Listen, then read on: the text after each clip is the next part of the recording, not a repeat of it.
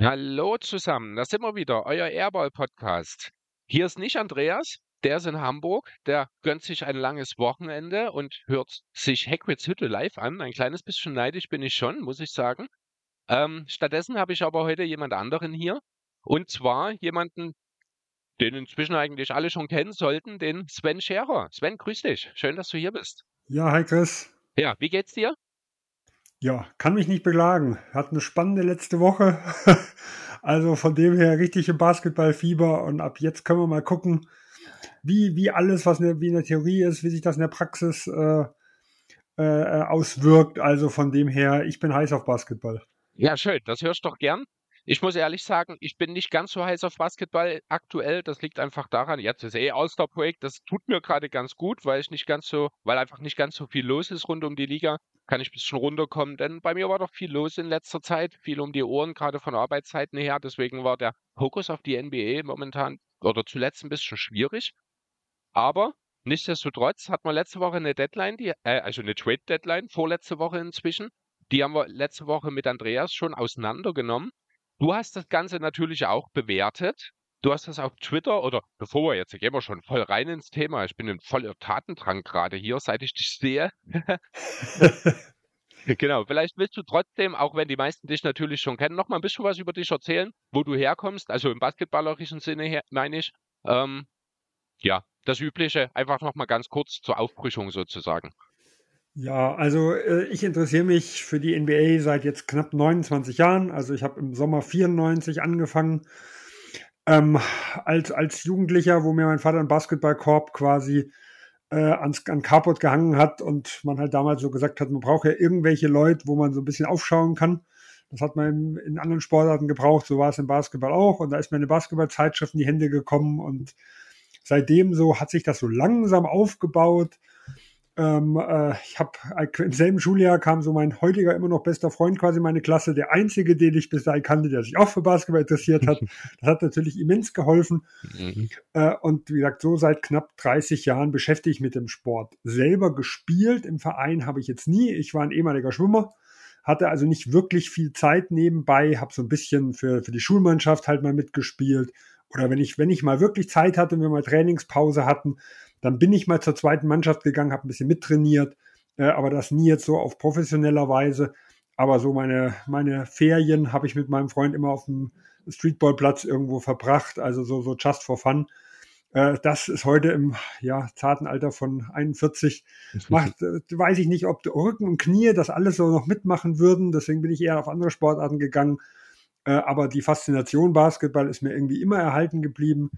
Äh, und äh, ja, und auch eigentlich für die gesamte Liga. Also Fan bin ich der Boston Celtics, habe noch so ein gewisses Fable äh, für, für Toronto, für Golden State, für New York. Ähm, aber insgesamt verfolge ich halt die ganze Liga und auch ein bisschen so Teambuilding, CBA-Geschichten. Äh, das ist das, was mich genauso fasziniert wie den Sport selber. Ja, genau. Äh, und äh, genau zu diesen CBA-Geschichten haben wir dich ja im Sommer schon mal bei uns zu Gast gehabt. Da sind wir mal ein kleines bisschen hinter die Kuliss Kulissen der ganzen, ja, eben CBA-Geschichten gegangen. Das war schon ein sehr aufschlussreicher äh, Pod für uns und auch für viele von unserer Hörer, bin ich mir sicher. Und so ein kleines bisschen habe ich ja schon vor, mit dir heute auch wieder in dieselbe Richtung zu gehen. Wir werden die eine oder andere Cap-Thematik mit besprechen, wahrscheinlich heute. Teambuilding und Zukunftspläne sind so ein bisschen die Idee heute. Ähm, aber bevor wir, also da habe hab ich mir im Grunde genommen ein paar Teams rausgepickt, mit denen ich dann oder über die ich dann mit dir in dieser Hinsicht reden will. Bevor wir aber dahin kommen, ähm, du hast natürlich auch die Deadline intensiv verfolgt, die Trade Deadline, und hast die Teams ja bewertet. Hast das Ganze dann wie üblich auf Twitter auch kundgetan. Und ja, ich habe das mal für mich eben zum Anlass genommen, einerseits diese Teams rauszupicken, über die wir dann am Ende reden wollen. Und andererseits habe ich hier und da äh, ein bisschen Gesprächsbedarf, würde ich es vielleicht ja. nennen, an also der Stelle. Kritik an meiner Benotung. Hm, Sag's Kritik, doch ganz knallhart. Kritik an der Stelle würde ich nicht nennen wollen. Ähm, eher ein, ein zartes Hinterfragen der, der, Motiva der, der Motive sozusagen. Nennen wir es mal so. Also Ähm, mir sind da natürlich ganz besonders zwei Teams aufgefallen, die ich finde, äh, die du ein bisschen hart bewertet hast. Vielleicht fangen wir direkt mal mit denen an. Das sind rein zufällig natürlich meine beiden Lieblingsteams. Nein. Wer hätte es gedacht?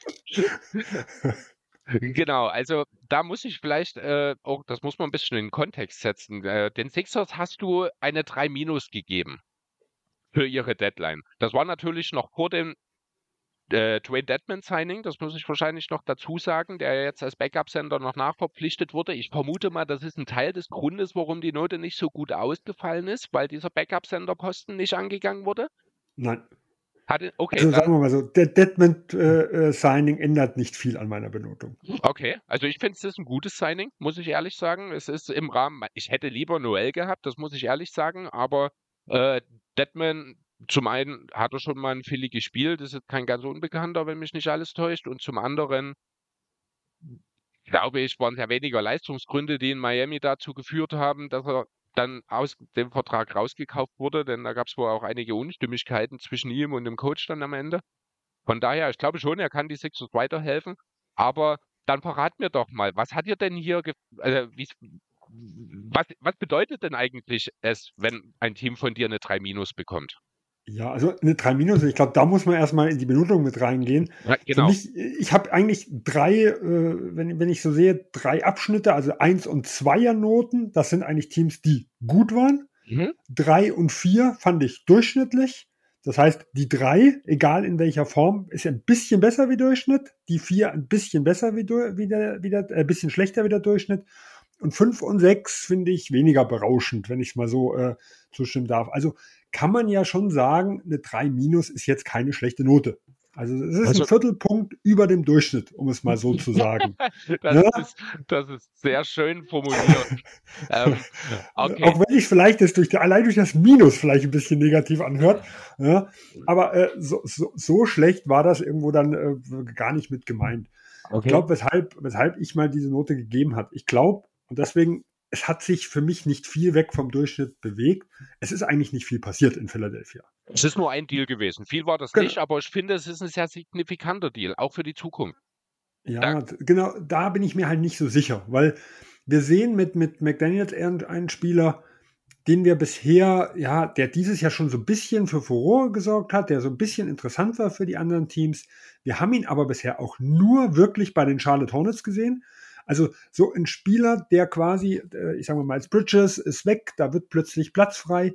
Wir haben schon zig Spieler gesehen, die in solchen Rollen plötzlich eine ganz gute Saison gemacht haben. Ähm, ich sag mal, Indiana hatte immer mal wieder Verletzungssorgen in einzelnen Jahren und die haben dann Spieler drin, die ich, wo ich heute gar nicht mehr wüsste, wer das war. So, und die haben damals 10, 12 Punkte gemacht, haben ganz gut ausgesehen. Äh, und von dem her muss man erstmal gucken, wie weit zeigt er sich denn bei dem neuen Team? Also ich sehe jetzt nicht so, dass das nicht gut laufen muss, aber ich habe da meine Fragezeichen äh, in der Hinsicht. Und auch was den Wurf angeht, ich finde ihn zum Beispiel, äh, also er ist sicher ein besserer Schütze wie Seibul. Ja. Ich glaube, er will auch mehr werfen wie Seibul. Aber wir müssen immer von zwei Dingen reden. Wenn ich von Philadelphia gehe, dann gucke ich, was passiert in den Playoffs.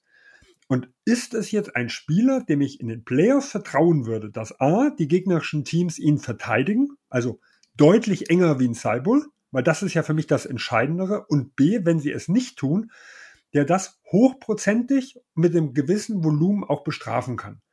Und da habe ich schon gewisse, äh, gewisse Bedenken und ich könnte mir vorstellen, also, dass seine Rolle in den Playoffs gar nicht viel größer ist die, wie, wie die von Cybull, weil er einfach in, in so einer Situation nicht als Shooter respektiert wird und wie gesagt nicht im hohen Volumen mit hohen Prozent genau bestrafen kann. Und dann ist, ist eine ganz nette Addition gewesen, was das mit angeht, äh, aber irgendwo halt auch nichts Besonderes. Äh, und bei Cyber sage ich, dass ich ihn losgeworden bin, ist, ist in Ordnung. Aber was für mich einen negativen Touch bei dieser Sache ge gegeben hat, ist, sie haben eigentlich den Zeitpunkt verschlafen, wo er Wert gehabt hat. Ah, Der war vorbei. Okay. Und sowas zählt für mich in eine Bewertung mit rein, mhm. weil wenn ich jetzt, ich nehme jetzt mal die, das Beispiel der, der Phoenix Suns mit Kevin Durant, dass sie ihn im Sommer nicht getradet haben, kann man, äh, und wenn er jetzt aber trotzdem noch so einen Bombenwert hat, dann Meinst haben sie ja da, dann, äh, jetzt, wo, wo er mit Phoenix getradet wurde, dann ist es ja nicht so, dass sie die damalige Situation, selbst wenn das, wenn sie die versucht haben, das Team zusammenzuhalten und zu gehen, dass das eine schlechte Situation wurde, weil der Wert von Kevin Durant hat sich nicht verschlechtert. Vielleicht haben sie sogar jetzt im, zur Deadline besseren bekommen, wie sie im Sommer angeboten bekommen haben. Das ist möglich. Und das ist zum Beispiel das, was ich beim Cyborg halt nicht sehe. Ich glaube hier, er hätte, also hier hätte man ein bisschen proaktiv sein können. Seine Skillsets sind limitiert irgendwo gewesen. Ich glaube, der Wert zur letzten Deadline von Cyborg war noch relativ hoch. Im Sommer vielleicht nicht mehr so, aber äh, man hat so, ich sag mal, wenn, wenn ich mal im Aktiengeschäft äh, vergleiche, man hat ihn damals für 50 Euro gekauft, man muss ihn ja nicht bei, bei, wenn man bei 100 der Höchstpunkt ist, bei 100 verkaufen, aber ich glaube, er ist schon wieder ganz nah an die 50 rangekommen. Und man mhm. hat diesen Zeitpunkt verpennt, wo er einen relativ guten Wert hatte. Das zählt für mich in diese Bewertung mit rein. Also man hat jetzt aus dem, was jetzt war, keinen schlechten Deal draus gemacht, aber die Gesamtsituation mit Cyborg fand ich jetzt nicht so überragend. Und deswegen kann ich Ihnen jetzt eigentlich keine gute Note geben, sondern okay. irgendwas, wie gesagt, relativ nah am Durchschnitt. Und wie gesagt, das ist das Einzige, was sie gemacht haben. Ähm, und da, das ist jetzt so meine Begründung, weshalb ich jetzt sage, wie gesagt, sie sind jetzt besser geworden, aber die Gesamtsituation war nicht optimal gelöst und es ist auch kein wirklicher Schritt nach vorne gewesen. Zumindest prognostiziere ich den nicht. Das kann sein, dass der in der neuen Rolle auflebt. Das ist ja alles möglich. Aber so aus der Erfahrung her ist die Chance genauso groß, dass er in Philadelphia vielleicht einen Schritt wieder zurück macht, wie der, dass er, äh, dass er dort mit besseren Mitspielern dann vielleicht auch ein bisschen so aus noch weiter aus sich herauskommen kann. Also ich sehe das so als 50-50 äh, und deswegen, wie gesagt, relativ nah an neutral mit leicht positiver Tendenz. Ähm, ja, ich gebe dir in vielen Sachen recht, wie die du jetzt angebracht hast, was das Thema Table Marktwert letzte Deadline angeht, äh, letzte Deadline letztes Jahr angeht, war ich glaube auch der Harden Deal so ein bisschen der Breaker, der dafür gesorgt hat, dass man Taibo nochmal versucht hat oder dort dann auch im Sommer nochmal Vertrauen in ihn hatte, weil sein, äh, sein Shooting und auch sein Volumen ist tatsächlich für eine Zeit lang, nachdem Harden da war, nach oben gegangen. Also man hat sich dort von James Hardens Synergieeffekte sozusagen erhofft, die dann jetzt letzten Endes wahrscheinlich nicht eingetroffen sind. Das war dann einfach eine Fehleinschätzung, da gebe ich dir recht. Wovon ich ein kleines bisschen überrascht bin. Und ähm, ich hoffe, meine Quelle, ich weiß leider nicht mehr, wo ich es gelesen habe, hatte da auch recht. Wenn mich nicht alles täuscht, hat man mit diesem Deal nämlich etwas geschafft, was, äh, und das meinte ich eher mit dem zukünftig signifikanten Deal, äh, oder für die Zukunft signifikanten Deal, dass man äh, damit jetzt für diese Saison unter die St Luxussteuergrenze gekommen ist, unter Cap Space und damit aus der Repeater-Regelung rauskommt. Was ja spätestens dann relevant wird, wenn man früher oder später über eine Maximalverlängerung mit Tyrese Maxi reden muss. Ja, äh, das war auch so. Das war ja auch finanziell mit motiviert. Und das finde ich auch grundsätzlich ja. richtig, weil in Cybul ist es jetzt nicht unbedingt wert gewesen, ähm, in, in, diese Repeater-Tags, also in, in, diese Tags rein und damit kommt man ja immer früher in die Repeater-Tags dann irgendwo reingehen. Weil man muss ja sagen, ich mal, wir haben es auch bei Boston die letzten Jahre erlebt. Die sind jetzt das erste Jahr jetzt in der Tags und die haben jedes Jahr, letzt, äh, mit, teilweise mit Thais äh, in dem Jahr, letztes Jahr mit den Schröder-Deals, die haben auch zweimal sich in der Deadline noch unter die Tags gebracht weil somit, wenn sie jetzt das erste Mal drin sind, haben sie noch zwei Jahre, bis die Repeater-Tag startet. Weil die Repeater-Tags nur als kurz, ja, genau, kurz als Erklärung. Ja, entschuldige, mach du. Ja, kurz als Erklärung äh, steigt, wenn in, einer, wenn drei, äh, wenn in drei von vier Jahren ein Team über der Tex war. Und das heißt, das ist natürlich, wenn man vorher nie war, erst nach drei Jahren jetzt möglich. Also die Boston Celtics haben dieses und nächstes Jahr noch den Freibrief und erst ab dem dritten Jahr, dann haben sie auf jeden Fall diese drei von vier Jahresregelung erfüllt. Und ich glaube, Philadelphia war letztes Jahr auch drunter. Dieses Jahr sind sie auf jeden Fall drunter. Wie gesagt, davor weiß ich es nicht, aber zweimal in Folge heißt, die Glocke ist auf jeden Fall wieder bei Null. Mhm. Äh, und das heißt, im nächsten Jahr geht die ganze Geschichte wieder los. Nur muss ich jetzt sagen, also das hätte man ja auch, wenn man in Cybull zum Beispiel für etwas besseres Draftpotenzial, sage ich mal, gedraftet hat, hätte man das ja auch schaffen können. Also es gibt ja verschiedene Wege. Genau, mit, ja. genau. Da gibt es ja verschiedene Wege, da rauszukommen. In Daniel House man kann ja auch andersrum sagen, gut, dann ist ja dieser Daniel House-Deal, der im Sommer passiert ist, vollkommen in die Hose gegangen, weil dafür mussten sie jetzt das andere Ding machen. Das macht ja, ja. auch kein, bewertet ja so die Gesamtsituation auch nicht besser. Also ja, es gibt ja andere Moment. Situationen, also, darunter zu kommen. Rein, aber rein theoretisch, äh, lass es uns mal so dastehen. Hättest ja. du jetzt lieber Tybull im Team oder hättest du lieber McDaniels oder House? Wenn, wenn McDaniels das zeigt, was er dieses Jahr in Charlotte gezeigt hat, dann wahrscheinlich McDaniels. Aber ich hätte ja auch, sagen wir mal, in letztem Jahr in Utah fand ich in Daniel House sehr überzeugend.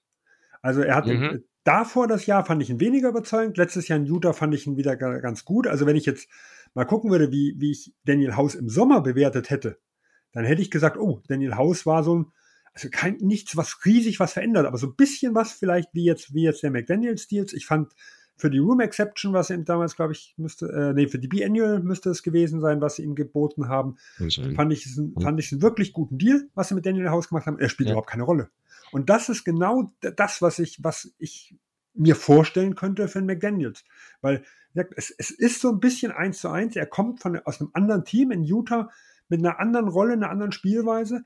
Aber er ist für mich jetzt kein so überzeugender Spieler, also Daniel House wie auch McDaniels, dass ich jetzt sagen würde, jetzt in einem komplett anderen Konstrukt und mit Embiid und Harden und Maxi zusammenzuspielen, ist was komplett anderes wie in einem Team, worum es nichts geht, wo du ein bisschen Narrenfreiheit jetzt hast, äh, wie in Charlotte. Äh, ich mich würde es nicht wundern, wenn wir in einem Monat genauso ihn aus der Rotation fliegen sehen, wie es in Daniel House über weite Strecken der Saison irgendwo war. Und das ist wieder okay. eins zu eins so der Vergleich. Ich war von dem, was Daniel House äh, im Sommer äh, quasi wie er gekommen ist, war ich eigentlich positiv überrascht. Im Nachhinein wurde es enttäuscht. Aber er ist halt so ein Spieler, der auch auf der Kippe steht. Und so schätze ich ihn halt auch äh, ein in Jaden McDaniels. Okay, gut, dann habe ich vielleicht ein bisschen höhere Erwartungen auch an McDaniels.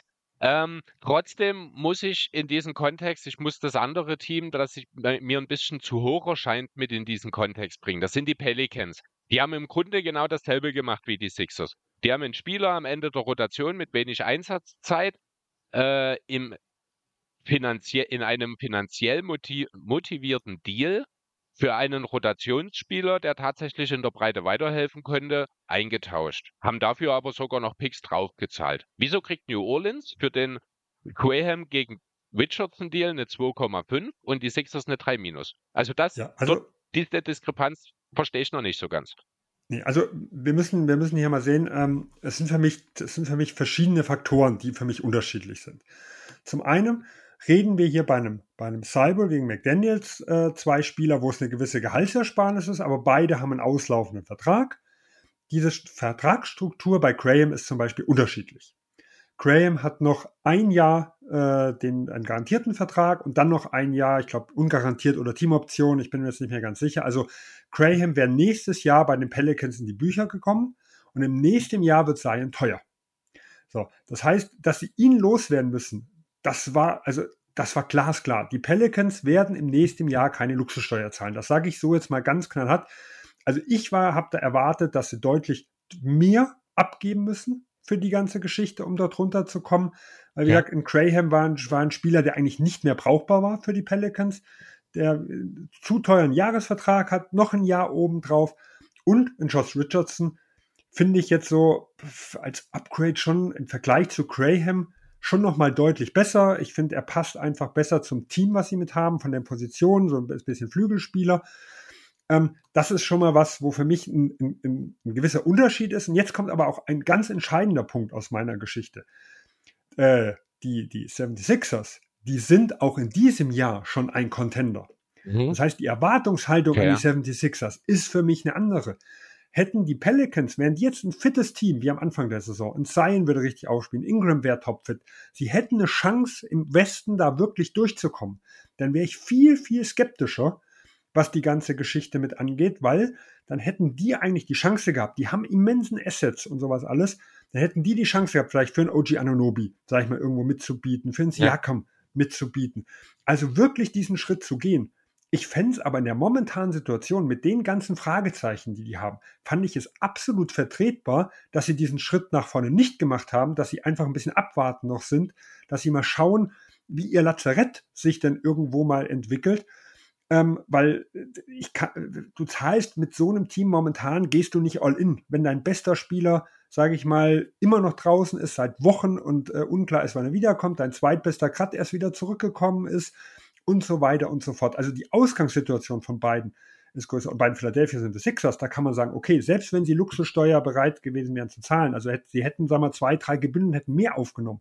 Ja, die hätten mit dem richtigen Move, der von Assets her ganz schwierig zu, äh, herzubekommen wäre, aber die hätten eine Titelchance gehabt und haben immer noch eine Titelchance. Also ja. da, da, ist für mich dieses Geldsparen ist bei mich, für mich bei New Orleans viel, viel sinnvoller äh, in der Hinsicht, wie bei, wie jetzt bei Philadelphia in der, in der Sicht, weil bei Philadelphia kann man eher nochmal sagen, wir sind jetzt so weit, dass das Geldsparen nicht diese Priorität hat wie in New Orleans. Also Erwartungshaltung okay. ist somit das Haupt, der Hauptpunkt und die Größe der Ersparnis ist für mich doch ein Hauptpunkt.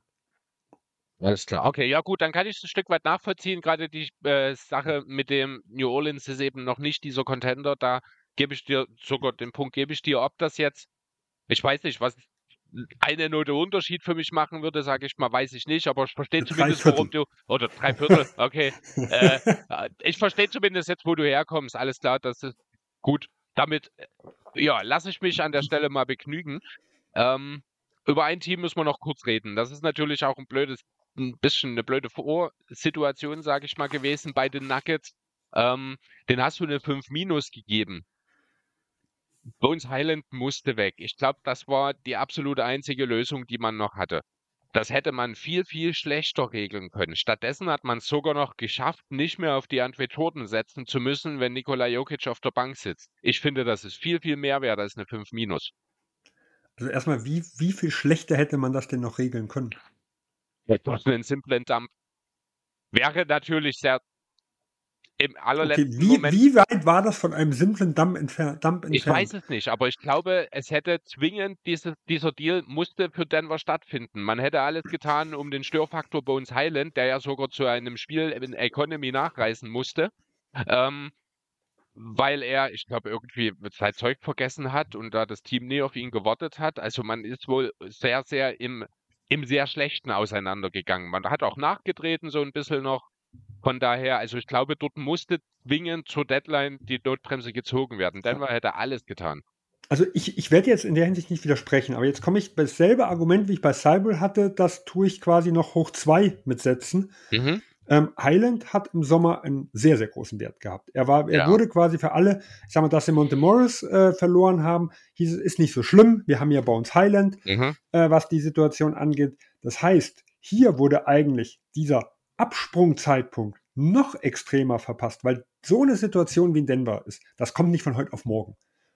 Was das, das, ist, das ist die große Frage, die ich mir auch stelle. War man sich ja. im Sommer sicher, dass man ihn handeln kann oder, ja. ja oder hat man die Zeichen nicht gesehen? Ja. Genau, und das gehört aber mit rein. Also wenn du die Zeichen nicht siehst und ihn dann so los wirst, und wir müssen sehen, wir reden von zwei Clippers-Pick, ich glaube 24, 25, die eine große Chance haben, so 45 aufwärts zu sein. Mhm. Äh, John Hollinger sagt immer, Picks über 45 haben keinerlei Wert. Also sagen wir mal so gut wie keinerlei, weil ja. die kannst du dir sogar erkaufen.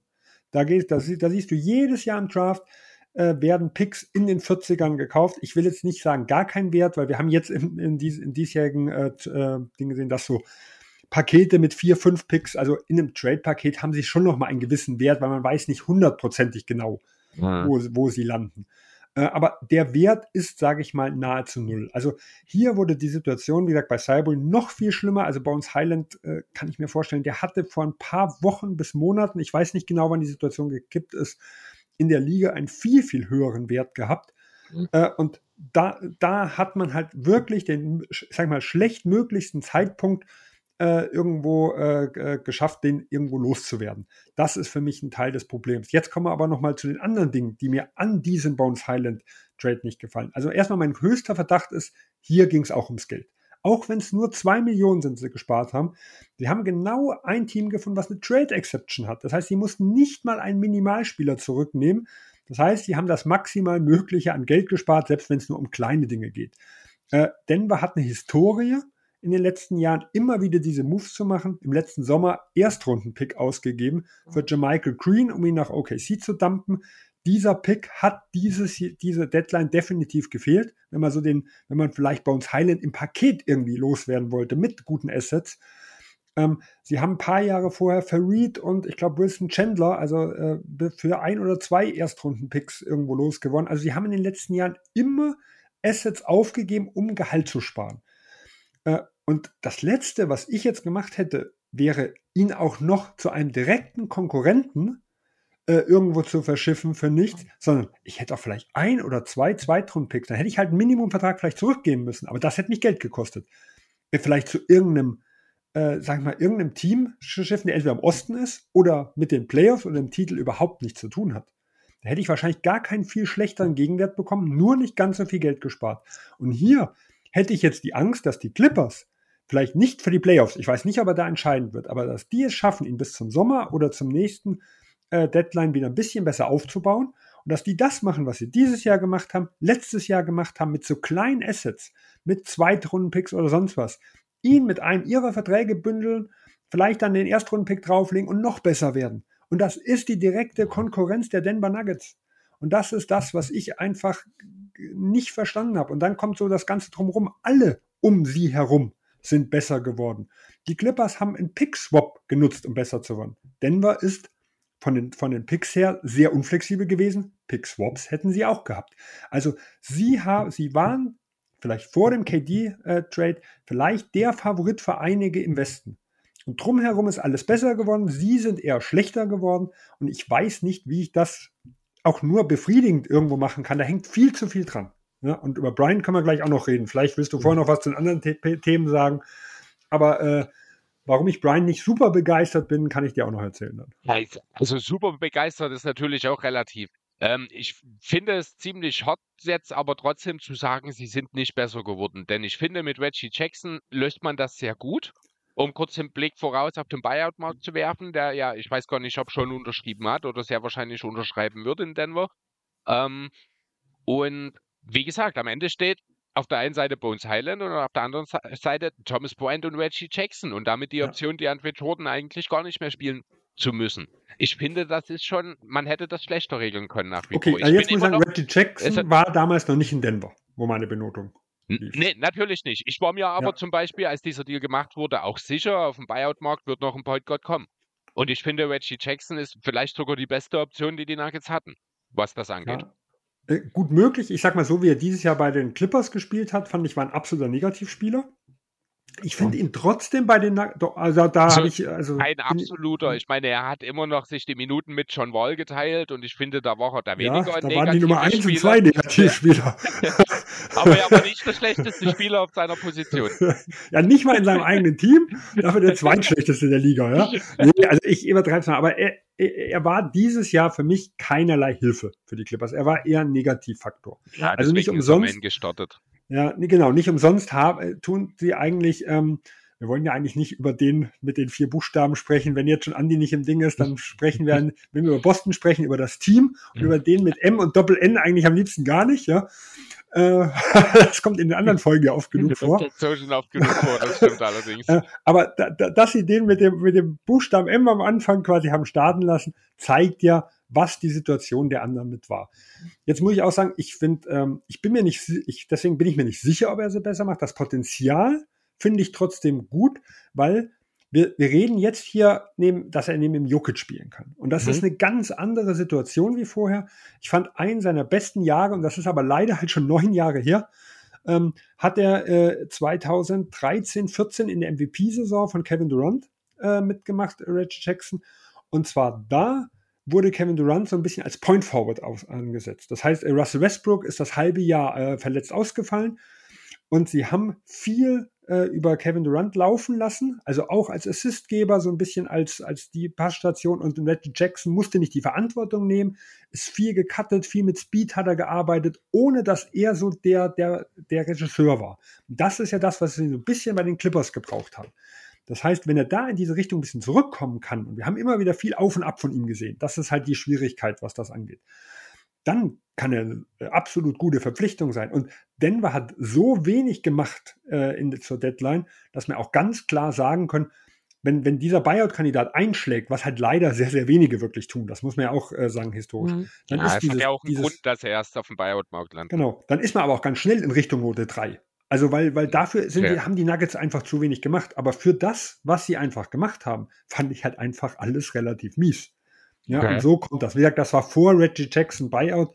Ähm, ich habe jetzt die Noten jetzt nicht verändert durch den Buyout. Ich denke, allein vom Potenzial her werde ich es jetzt irgendwie zwischen vier und fünf, sage ich mal, irgendwo schieben. Das ist ein bisschen besser. Genau, genau. Aber das war, wie gesagt, noch nicht bekannt. Ja, und das kann ich halt nicht bewerten, dieses vermutlich werden sie. Ich weiß nee, es halt. Ja, ist, nee, ist ja richtig. Ich fand trotzdem 5 minus sehr hart. Ich glaube, es war auch die schlechteste Note, die du überhaupt vergeben hast, wenn du mich nicht. Ja, ja war es tatsächlich. Ähm, ja, das fand ich ein bisschen hart auf jeden Fall. Ein kleines bisschen over the top. Ich hätte es jetzt auch nicht, also ich habe es jetzt auch nicht gefeiert, äh, als wäre es ein super Deal gewesen. Sicherlich auch niedriger als den der Sixers eingetaktet, aber das fand ich schon ein bisschen hart. Ja, ich bin halt relativ hart für die Teams, die echte Titelchancen haben. Ja, da, da, weil, schon, weil ja. halt einfach ein Riesenunterschied ist zwischen dem Team im Mittelfeld, wenn ich das mal weniger gut finde, okay. Aber wenn es da nicht langfristig was versaut, mhm. dann ist es halt so, okay, dann werden sie halt vielleicht Siebter statt Achter oder also, das sind für mich so diese Differenzen, diese äh, nicht so groß, wie wenn halt wirklich ein Team wie, wie auch, wie gesagt, selbe Beispiel Philadelphia, New Orleans. Ich habe andere Maßstäbe und so ist es halt bei den Nuggets auch. Und wenn mir da halt relativ wenig gefällt, ja, dann geht das halt ganz schnell in den Keller. Und da können wir halt gleich mal zu Thomas Bryant, den ich, wie gesagt, als Die Überleitung von Keller zu Thomas Bryant finde ich ein bisschen zu übel gerade. Aber äh, auch hier, die Thomas Bryant-Verpflichtung selber finde ich jetzt nicht schlimm. Also ich mhm. habe mit, mit, der, mit der Verpflichtung keinerlei Probleme.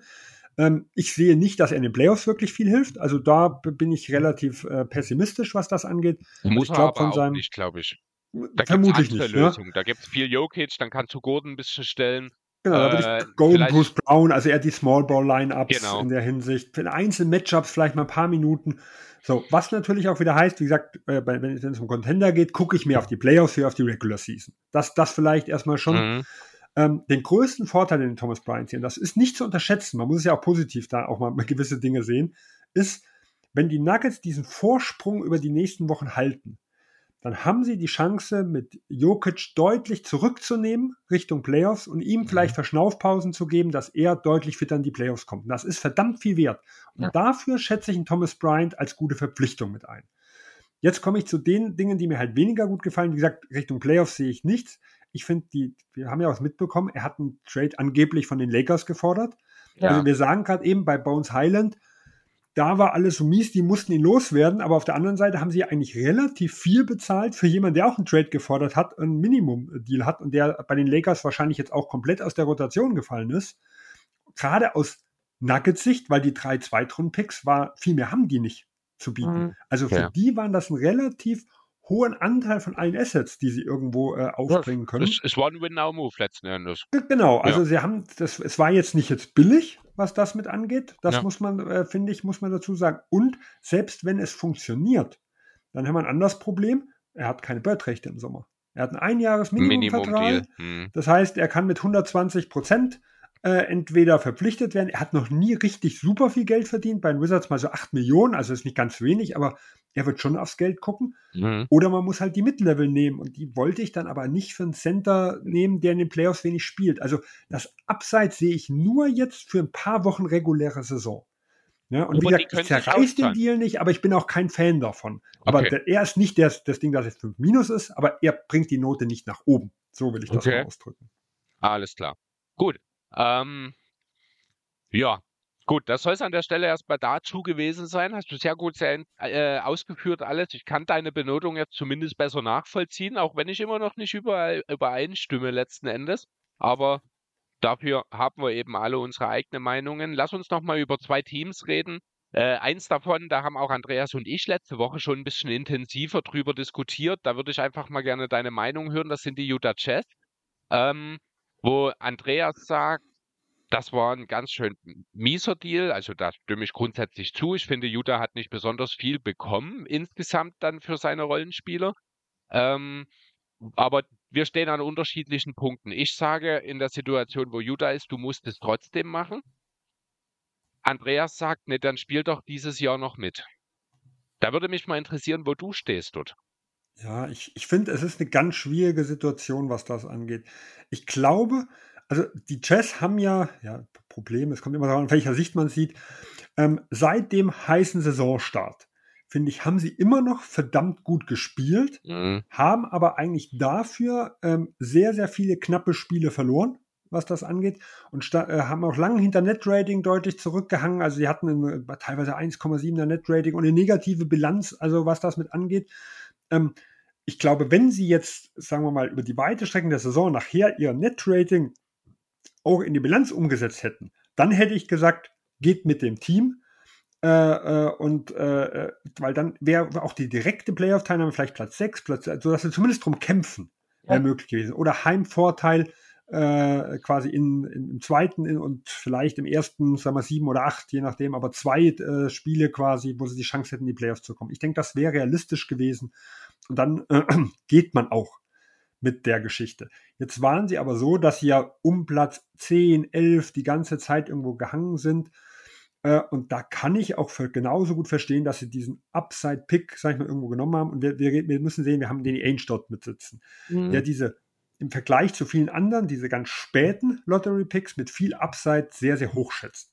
Und äh, in Boston war es ja auch so, dass viel seine Rebuilding-Strategie, wo er ja das muss man ja auch mal sagen. Viele haben ja gesagt, ich war ja eigentlich auch, gehörte auch zu denen, die davon ausgegangen sind, dass Utah viel härter tankt diese Saison. Also vor dem Jahr, ich hatte sie auf, auf 20 Siege oder sowas getippt, ähm, dass er diesen harten Stil geht. Aber in Boston hat er das nie gemacht. Ich weiß nicht, ob er es nicht wollte oder die Situation hat sich einfach so ergeben, dass das Team doch ein bisschen kompetitiver war. Also sie waren im ersten Jahr, äh, nachdem sie alles aufgebrochen haben, waren sie das sechs schlechteste Team. Da haben sie ja Markus Smart geholt. Das war aber der einzige Lottery-Pick den sie in der gesamten Zeit hatten. Und schon im zweiten Jahr haben sie quasi in einen ihrer, sagen wir, schlechten Erstrunden-Picks für Isaiah Thomas ausgegeben, sind schon um die Playoffs gegangen und jeder hat damals nicht einen riesen Upside in den Brooklyn-Picks gesehen, weil damals waren die, die Nets ja noch relativ gut. Ähm, und äh, hat schon gesagt, äh, was machen die denn da? Die hätten Miles Turner bekommen können. So nach dem Motto, wir hätten sie nicht für Isaiah Thomas getradet. Aber er ist diese Strategie gefahren. Wir machen High-Value-Deals, was das mit angeht. Und es muss nicht schlecht sein, aber es ist, wir wollen gute Trainer haben, wir wollen eine gute Teamchemie, wir, da, da, muss alles funktionieren und so ein bisschen fährt er jetzt in Utah ja auch. Ich sag mal, der, der Trainer macht einen tollen Job, da passt irgendwo alles. Ähm, und ich glaube, er setzt aber trotz allem halt auf diese fremden Picks, nicht auf die eigene. Er guckt immer eher auf die fremden, auf die zukünftigen, um, egal um in Trade-Paketen, weil er, er hat zwar selten getradet, aber war immer viel gehandelt und ich glaube, er war auch aktiv. Ne? was das angeht, ähm, um da irgendwo was machen zu können. Und ich kann es dann verstehen, dass man auf den Lakers-Pick geht. Ich war selber vom Gegenwert enttäuscht, vor allem, dass sie noch zwei Picks drauflegen mussten. Also da fand, fand ich ein bisschen ja. komisch, die ganze Geschichte. Ich glaube, da braucht man nicht drum rumreden. Deswegen, ich hatte sie, glaube ich, auch mit einer 4 oder sowas bewertet. Genau. Ähm, aber ich konnte es im Großen und Ganzen schon verstehen. Am Anfang der Saison konnte man es einfach nicht aufreißen, weil dafür war der Start zu gut. Ähm, und wir haben jetzt einfach gesehen, dass ja kaum Erstrundenpicks über die Ladentheke gegangen mhm. sind. Ich glaube, die Situation, das anders zu lösen, außer zu behalten, war gar nicht so wirklich da. Weil, die, ich sag mal, Wenderbild, du hättest bei dem Markt, was wir gesehen haben, wahrscheinlich auch nur diese vier, vier bis fünf Zweitrunden-Picks-Pakete genau. bekommen. Michael Beasley, glaube ich, genau dasselbe. Ich glaube, es gäbe selbst die späten Erstrunde-Pick gäbe es nicht, denn die, die späten Erstrunden-Picks gab es auf dem Markt so alle gar weg. nicht. Ja, die das sind ist ja, ja der Punkt. gewechselt, genau. Ja, es gibt nur ganz, ganz wenige Teams, die wirklich späte äh, Erstrunden-Picks, ich sag mal, die, die Memphis Grizzlies, die hatten einen späten mhm. Erstrunden-Pick zu bieten. Das sind die Deals, die in den Deadlines eigentlich sonst immer kommen. Die Teams tun ungern ihre, äh, für Rollenspieler, ihre Picks in 27, 28 traden. Der Hauptgrund ist dafür, das nimmt dir unglaublich viel Flexibilität, weil du das Jahr davor und danach, danach ja auch nicht traden kannst. Ja. Was oft gedealt wird, ist der Pick im laufenden Jahr, wo man relativ genau absehen kann, wie und hoch der ja. wird und wo du dann quasi ab dem Sommer, nach der, Dating, nach der Trading Deadline kannst du ja nicht mehr traden, ab dem Sommer wieder alle anderen Picks zur Verfügung hast. Mhm. Die werden häufig gemacht. Und es gab, ich, ich, ich glaube, glaube ich, im Moment, es gab von den besten 23 Teams sechs Stück, die überhaupt nur ihren Erstrunden-Pick hätten traden können. Und dabei ist Utah und OKC schon mhm. mit inbegriffen. Dabei, ja. In der Situation. Mhm. Äh, und ich habe jetzt die genommen, die nicht getradet haben, weil New York, Phoenix, die haben ihn ja getradet. Ja. Aber von denen, die ihn jetzt nicht getradet haben, es, da gab es nur so wenig Teams, die es überhaupt machbar gewesen wären. Ich lese die nur mal kurz Hast vor. Du? Genau, ja.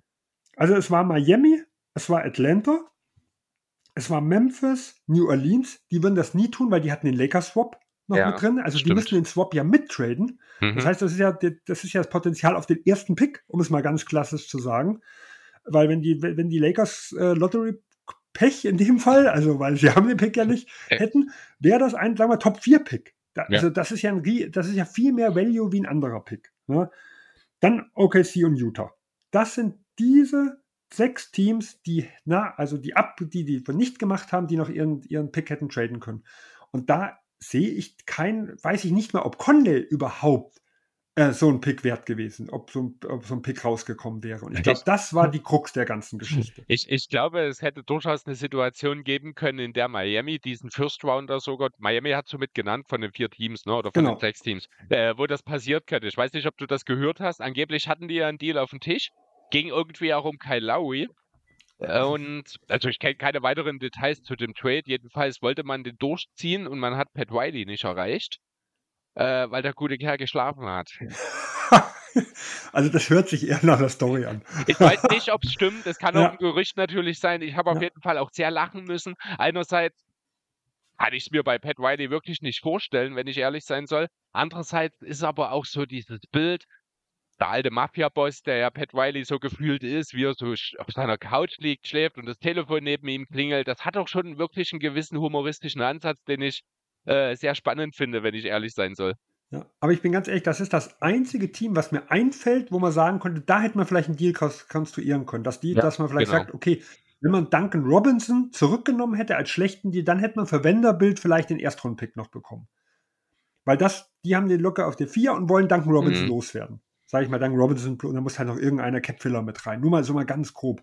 Ja. Aber wenn ich diese Option als so gering sehe, dass ich nur ein Team überhaupt finde, dann fällt es mir einfach schwer zu sagen, da waren wirklich viele Optionen mit da. Also man kann jetzt groß drüber unterhalten, ob man es im Sommer oder im Dezember schon hätte machen müssen. Wie gesagt, umso früher im Jahr mit nach dem Saisonstart, umso schwieriger. Und da kann ich auch verstehen, dass das schwierig ist. Und ich glaube, im Sommer waren jeder der Spieler viel weniger wert, wie es jetzt war. Also ich glaube, da hätten sie auch nicht viel bekommen. Ich glaube, da war dann der Lakers-Pick schon besser wie alles, was sie gekriegt hätten. Das wäre halt das reine Setzen auf den eigenen Pick gewesen, ja. wenn man es dann schon im Sommer gemacht hat. Kann man philosophieren hin oder her, äh, aber ich glaube, die Situation war jetzt schwierig. Ja, okay. Genau. Gut, so wie der Deal jetzt letzten Endes zustande gekommen wäre, hättest du ihn gemacht aus Sicht von Ainge oder nicht? Ja oder nein? Ja, und deswegen ja, sage ich, gut. ich finde es nicht schlimm. Wenn es ja. keine bessere Option gehen wird, hätte ich es wahrscheinlich, hätte ich wahrscheinlich trotzdem gemacht. Das freut mich sehr, denn dann sind wir die beiden, die in dieser Sache einiger sind als du und Andreas, denn Andreas hätte diesen Deal nicht gemacht. Ähm, gut, ein paar Worte will ich auch noch zu den Nets verlieren, die ja so ein bisschen als Sonderthema fast schon über die Trade Deadline zu betrachten sind. Du hast sie sehr gut, wie ich finde, bewertet mit nur 2 Minus. Ich tue mich extrem schwer damit, ein Team auch wenn sie natürlich in der Not sehr gut gehandelt haben, da gebe ich dir recht, aber ich tue mich grundsätzlich schwer damit, ein Team, das seine beiden besten Spieler verloren hat, äh, so sonderlich gut zu bewerten. Zumal wohl auch äh, der Crowder-Deal mir nicht wirklich gefällt, weil man dort einfach zu wenig für bekommen hat, aber das hat man schon gerade das Thema mit dem Markt. Äh, und man ja, das halt, sehe ich auch anders, aber das sage ich gleich nochmal. Okay. Und ähm, ich finde, man hätte mehr machen können. Angeblich gab es sogar Deals für Bridges für, mit über drei oder vier First Rounder. Da finde ich, auch wenn er jetzt mit seinen 45er Career High diese Woche natürlich nochmal auf, für Aufruhr gesorgt hat, äh, da hätte man vielleicht zuschlagen sollen und wirklich den harten Weg gehen. Jetzt sitzt man noch auf Spielern wie Simmons, auf Harris, auch ein Royce O'Neill, für den man erst im Sommer zwar getradet hat, der, dessen Wert in diesem Team sehe ich jetzt auch. Also dafür gab es mit Sicherheit Angebote, bin ich mir sicher.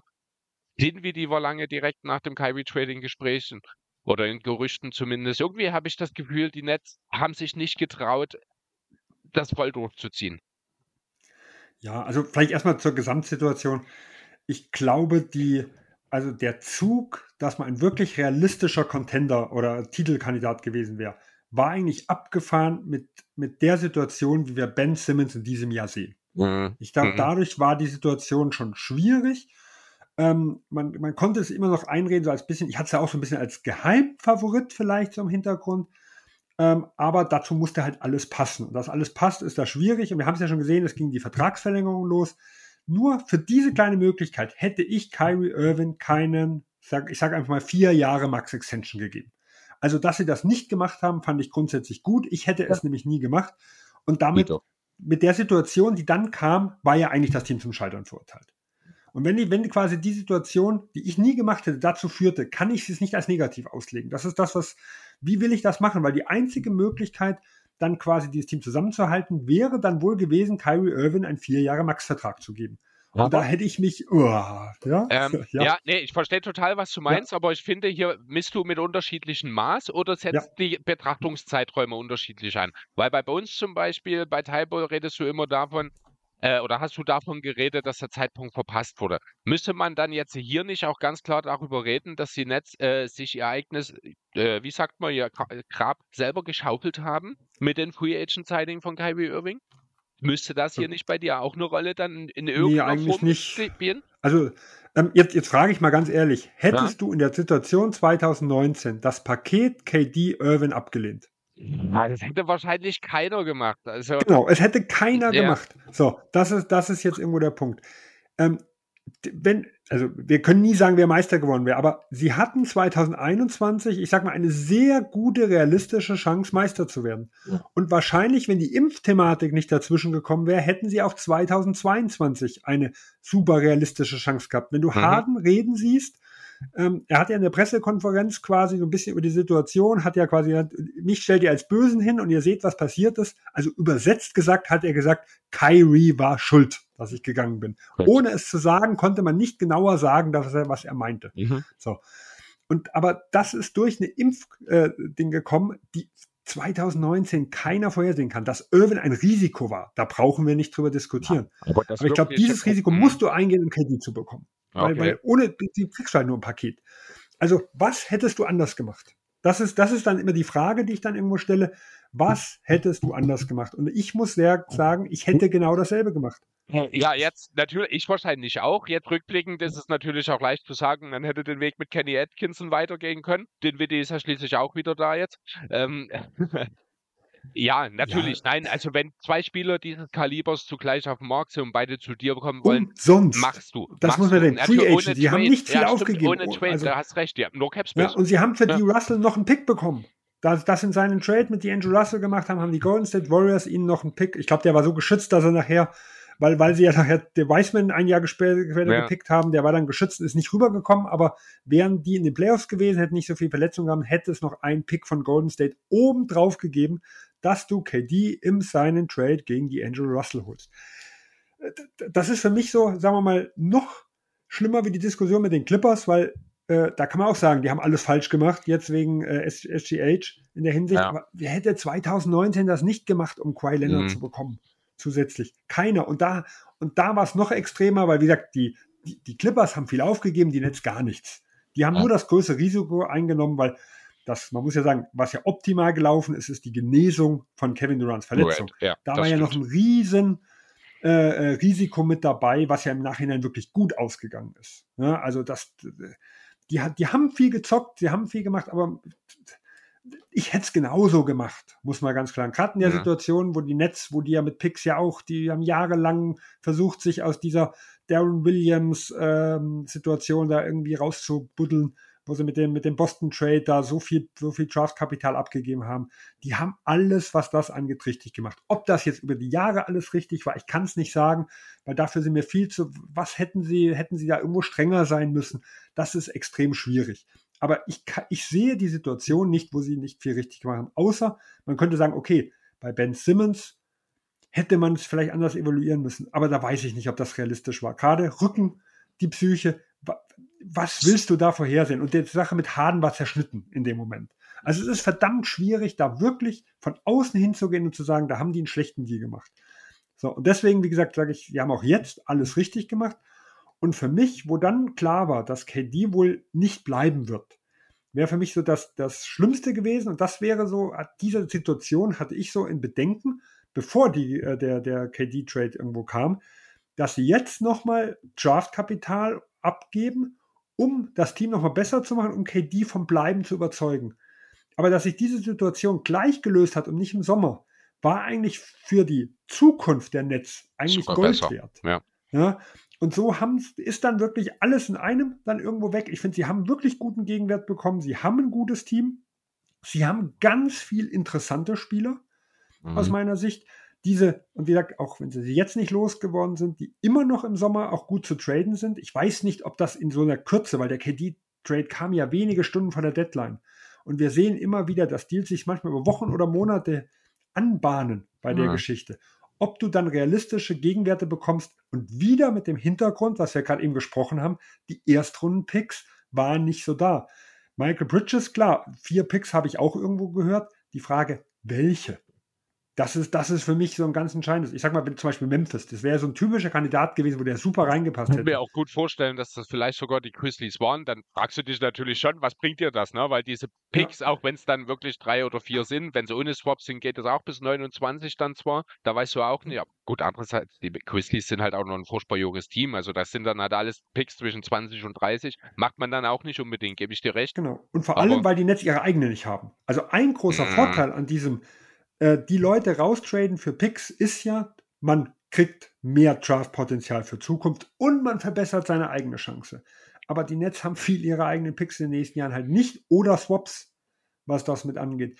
Und jetzt ist, finde ich, Brooklyn in der Situation, wo man sagen kann, sie haben wieder ein bisschen Draftkapital. Ich finde, sie haben viele Spieler, die interessant sind.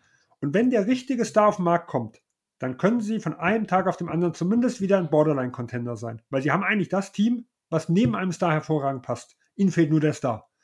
Den bekommen wir eigentlich über den Draft, aber die eigenen Picks haben sie, wie gesagt, nicht in der Hand. aber auf dem Trademarkt oder Free Agent Markt ja. Brooklyn könnte immer noch interessant sein. Es ist eine Strategie, die genauso aufgehen kann. Ob sie aufgehen okay. wird, weiß ich nicht. Ich finde es interessant. Ja. Das heißt aber nicht, dass ich nicht vielleicht, je nachdem, was ich für Royce O'Neill bekommen hätte, dass ich den nicht vielleicht auch getradet hätte. Mhm. Nur hier, wie gesagt, wir haben die Pick-Situation, ich sehe es mir an, ich frage mich halt von wem. Für mich wäre es so klassisch wahrscheinlich wieder fünf Zweitrunden-Picks. Das, und dafür hätte ich nicht vertradet, dann hätte ich zum Sommer gewartet, äh, vielleicht um den Drafttag, der hat noch ein Jahr ungarantierten Vertrag, vielleicht lässt sich ja da noch was machen. Der hat ja noch ein Jahr. Wenn ich jetzt nichts Gescheites bekomme, warum nicht mit ihm durch die Sorge gucken mal, wie es ist und dann im Sommer nochmal angehen? Mhm. Ja. Der einzige, wo sie es nicht machen können, ist der Curry, weil das ist der einzige, der auslaufend ist. Aber dafür hätten sie wahrscheinlich auch nicht allzu viel bekommen. Also fällt es mir sehr, sehr schwer zu sagen, was ist da der große Fehler gewesen. Und jetzt gehen wir zu Crowder. Ich glaube, diese vier Zweitrunden-Picks hören, nee, fünf, waren auch fünf, wovon sie aber einen nach Indiana gegangen, ja, genau. ge gegeben haben. Aber dafür, dass sie die drei nach Indiana gegeben haben, sind sie 10 Millionen Luxussteuer losgeworden. Für ein Team, was halt einfach kein Contender mehr ist. Ähm, es, es, hieß so früher, 20 Millionen wäre ein Erstrunden-Draft-Pick wert. Das ist das zum Beispiel, was die Nuggets für Farid und Wilson Chandler gezahlt haben. Die haben 20 Millionen, äh, sind die Luxussteuer, also, äh, also quasi ähm, Gehalt, was dann Richtung Luxussteuer runterging, losgewonnen, haben einen Erstrundpick bezahlt. Das war so die Währung in den letzten Jahren immer. Jetzt haben sie 10 Millionen, sind sie losgeworden, haben zwei Picks bekommen. Das, das ist in Ordnung, weil sie haben insgesamt 100 Millionen äh, ähm, ähm, Tax abgebaut. Also, und für einen Crowder, der in dem Team ja noch viel weniger gespielt hätte wie in Phoenix. Wenn auch Weil, weiter hinter, hinter äh, ja, Und auch gar nicht wissen, wie fit er ist. Das ja. muss man ja auch mal mit dazu sagen. Mhm. Also, ich weiß nicht, was, du, was man da erwartet hätte. Ein Erstrunden-Pick oder das hätte, das wäre für mich nur von Miami vielleicht wieder, kommen wir wieder in die Miami-Situation, wenn sie Duncan Robinson aufgenommen hätten. Ja, aber dann hätte ein Team 15 Millionen mehr aufgenommen und das hätte sie dann wahrscheinlich 30, 40 Millionen mehr gekostet. Also da kann ich verstehen, dass du das nicht machst, das machst du mit dem Team, wo du Kevin Durant mit hast, wo du einen Titel spielst. Aber in dem Team, die sind, glaube ich, jetzt sieben Millionen oder sowas über der Luxussteuergrenze, dass du 100 Millionen Gehalt abbaust und Luxussteuer, ist nachvollziehbar und das ist ein Teil des Gegenwirts für, für Crowder. Okay. Weil sie ja nichts aufnehmen ja. mussten. Ja, und wie gesagt, bei der Tiefe brauchten sie auch keinen Spieler, der unbedingt für die Rotation noch wichtig war. Mhm. Deswegen fand ich den Crowder-Deal überhaupt gar kein Problem, ehrlich gesagt. Okay, interessant. Ja, also du hast mir jetzt tatsächlich auch nochmal so ein bisschen äh, die Sache aus einem anderen Blickwinkel näher gebracht. Jetzt kann ich das tatsächlich äh, ein bisschen besser nachvollziehen, warum gewisse Dinge dann vielleicht doch nicht passiert sind oder warum die Dinge passiert sind. Okay, cool, sehr schön. Gut. Dann, ähm, du hast das Wort Strategie angesprochen. Das wird jetzt für den Rest des Pods, äh, den Rest der Folge nochmal ein interessanter Punkt, denn wir wollen jetzt noch mal ein bisschen strategisch werden, noch mal ein bisschen schauen, ähm, ja, welche Möglichkeiten hat denn ein Team, das vielleicht gar nicht mal so gut ist, dass man ein Contender ist oder vielleicht auch gar nicht wirklich relevant im Playoff-Kampf ist, äh, aber auch eigentlich gar nicht wirklich schlecht sein will und bis ans, äh, um die ersten Lottery-Picks kämpfen oder schlechte Bilanzen. Wir haben ja da mal vier Teams, ähm, wir haben sie alle, Andreas und ich, letzte Woche schon mal so mehr oder weniger besprochen. Ich habe bei allen vier Teams Ähm, ja, große Zweifel an dem Plan, der da eventuell verfolgt wird. Deswegen habe ich das Ganze einmal, denn sie wissen nicht, was sie tun, genannt. Ähm, genau, und ähm, du fandest oder du wolltest gerne in diesem Zusammenhang, bevor wir dann im Detail auf die Teams eingehen, nochmal das Thema Rebuild ein bisschen äh, von strategischer Seite beleuchten. Ja, auf jeden Fall, weil ich glaube, ähm, hier hat sich in den letzten zehn Jahren in der Wahrnehmung so viel geändert. Äh, also mal kurz für die Zuhörer, so als Ding, vor zehn Jahren haben die Philadelphia 76ers den vielleicht krassesten Rebuild der mhm. NBA-Historie irgendwo begonnen und es gab einen riesen Shitstorm.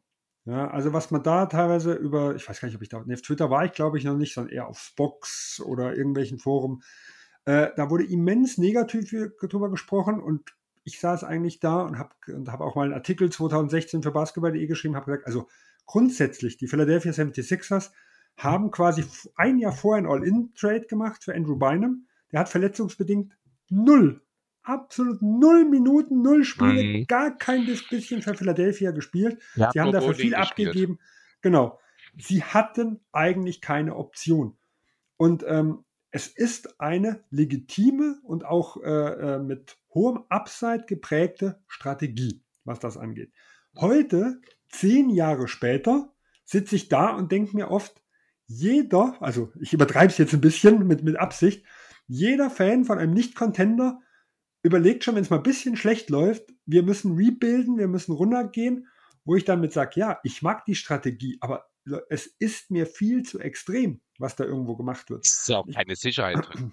Nee, es ist keine Sicherheit drin. Ja. Und da will ich auch mal sagen, und, das, und ich glaube, dass das Spannende an der Geschichte ist, dass im Endeffekt beide Seiten, also ich stehe immer so in der Mitte bei so Sachen, aber sowohl die riesen Fans davon, wie aber auch die Hater, ähm, was diese Strategie angeht, haben eigentlich mit, mit dem, was wir machen, haben eigentlich ein Argument, was genau zusammenpasst, was man genau in die verschiedene Richtungen machen kann.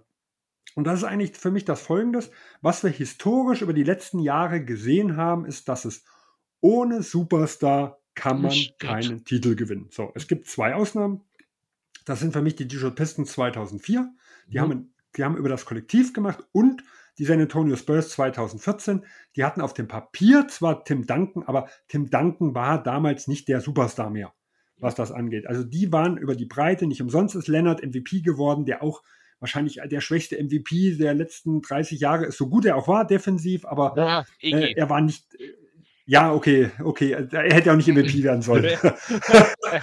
das habe ich schon verdrängt, ja. Weil Steph Curry war da ein ganz anderes Kaliber, ja. was das mit angeht. Aber das waren diese zwei Ausnahmen. Ansonsten äh, jeder super sein. Jetzt frage ich dich mal, Chris, einfach mal so vom Gefühl. Also ich gucke, wie gesagt, seit ungefähr 30 Jahren Basketball. Mhm. Was würdest du sagen von den Teams, die mit dem Superstar einen Titel gewonnen haben? Was war so der schwächste Superstar? Ja, oh Gott. Aus den letzten 30 Jahren, so, sag ich mal, im All-Time-Ranking, also wenn es mal so Gesamtheit nicht unbedingt die eine Saison unbedingt, aber von den zwei Teams aufgenommen, was würde ich sagen, war so die untere Kategorie. Es geht ja der Schwächste, man kann ja nicht sagen, der eine viel schwächer wie der andere, aber so die Low-Kategorie, was du brauchtest für einen Spieler, um einen Titel zu gewinnen. Schwere Frage, gell? Das ist es wirklich, weil ich habe natürlich auch nicht alles auf, äh, im Kopf. Ich habe jetzt einfach mal die Liste der letzten Finals-MVPs auch googelt. Ähm, ja, ich bin jetzt auf Wikipedia gelandet. Wie bezeichnet? Nimm nicht Paul Pierce, weil Kevin Garnett war der bessere Spieler 2008. Ich rede nicht von den MVPs, sondern wirklich von den ja, besten Spielern. Ja, ich weiß Spielern. schon, aber so habe ich zumindest erst mal eine grobe ja. Orientierung. Ich kann jetzt nicht alle Kader durchgehen. Ähm, 2008 sagst du nämlich nicht Paul Pierce. Es ist muss man dann wahrscheinlich über den Drittjahresprofi Train Wade reden, oder? Ja, also man müsste eigentlich schon reden, entweder über Train Wade, wir könnten sogar über Dirk Nowitzki ja, reden. War auch meine Intention, ich habe mich ja, nicht, es war mein erster selbst, Eindruck tatsächlich. Ja, also für mich ist Kevin Garnett ein, zwei, eine Stufe höher wie, wie Dirk Nowitzki. Es gibt mhm. welche, die eine wirkliche Diskussion führen um diese zwei Namen. Also man könnte Kevin Garnett noch mit in die Diskussion nehmen.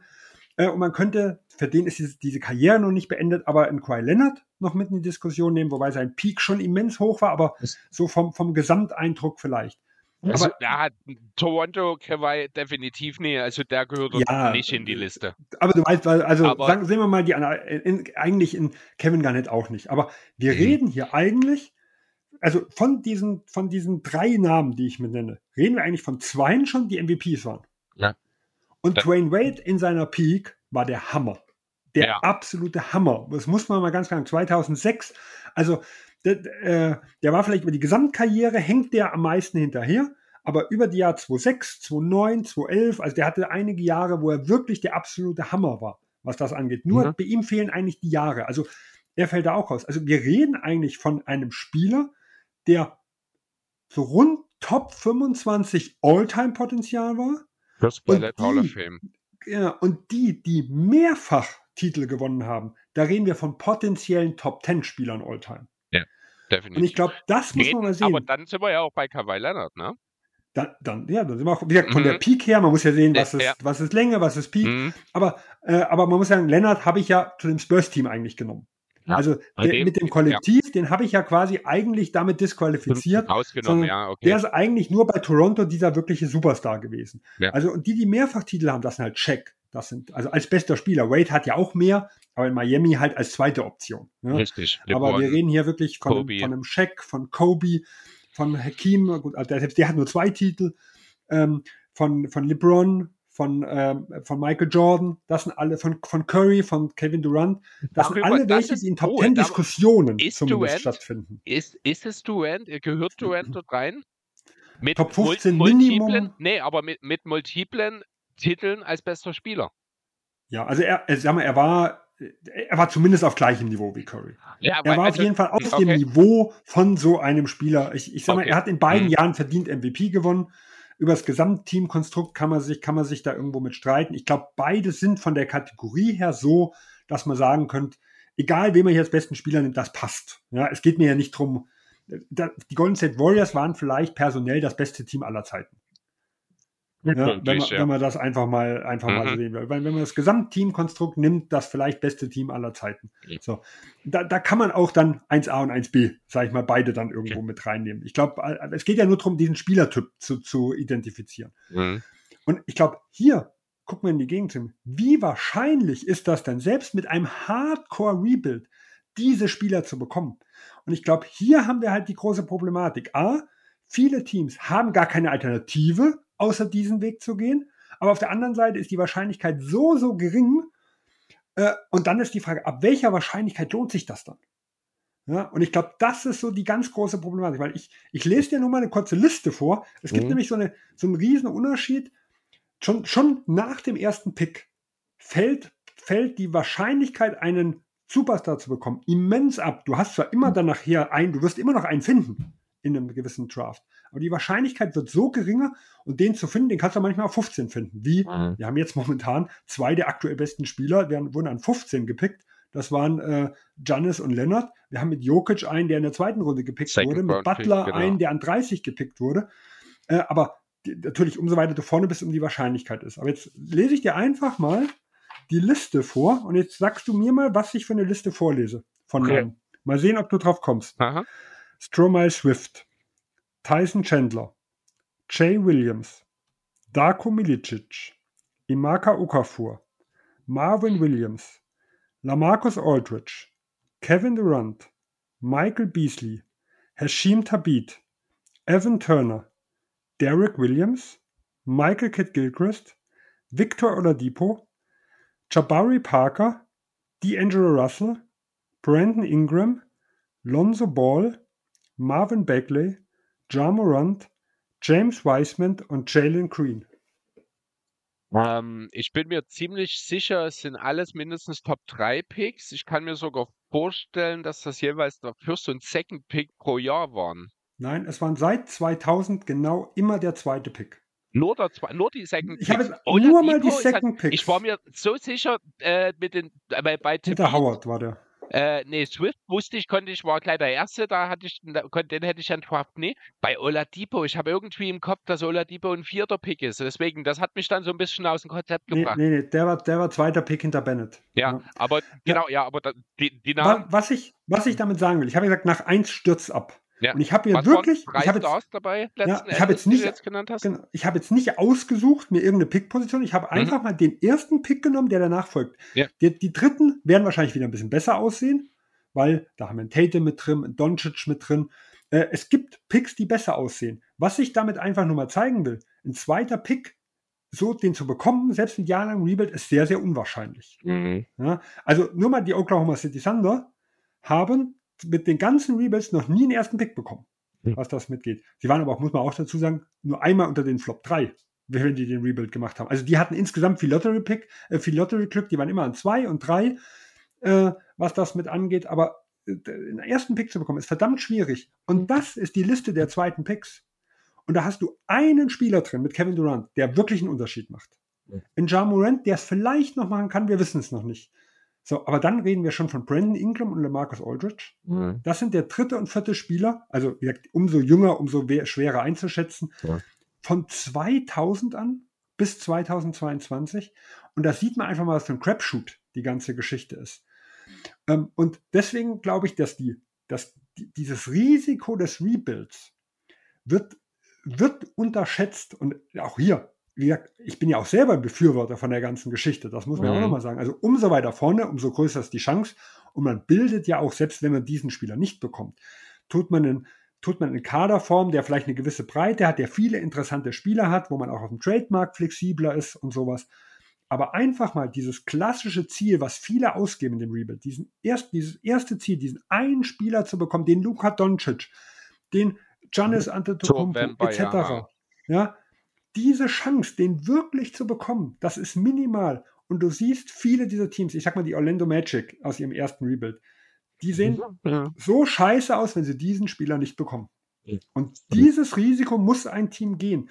Und ich glaube, man muss halt schon sehen, was man einreißt. Und ich glaube, jetzt können wir nämlich auf die andere Diskussion kommen der Teams. Mhm. Für welches dieser Teams, was wir jetzt dann gleich besprechen, äh, welches ist so mies und so ohne Zukunft, dass es sich lohnt, diesen Weg zu gehen? Und da habe ich einige, die ich immens kritisiere für die Richtung, die sie gehen. Ja. Und andere, wo ich vollkommen verstehen kann, dass man diesen Crapshoot nicht mitgeht, dass man dieses Risiko nicht geht und ein Team auseinanderreißt, dass vielleicht das Ceiling nicht so hoch ist, aber dass man diese guten Jahre, vielleicht die mittelmäßigen, die Chance auch an 15 in Star mal zu bekommen oder per Trade einen Star zu bekommen, wenn man in dieser Situation noch ist, dass die diesen Weg nicht verlassen, um diesen Draftweg zu gehen. Ja? Und selbst mhm. wenn ich auch kein, äh, kein, kein Hater von dem Draftweg bin, wie gesagt, ich bin Befürworter für viele Teams, aber viele müssen sich das mal bewusst machen, was dieser Weg denn wirklich bedeutet.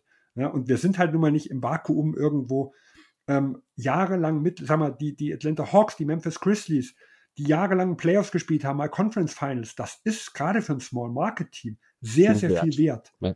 ja. und das sind die Teams, die aber oft diesen Weg eigentlich andersrum gehen müssen. Aber die geben auch viel auf, wenn dieser Weg nicht funktioniert. Mhm. Das muss man sich irgendwo bewusst sein.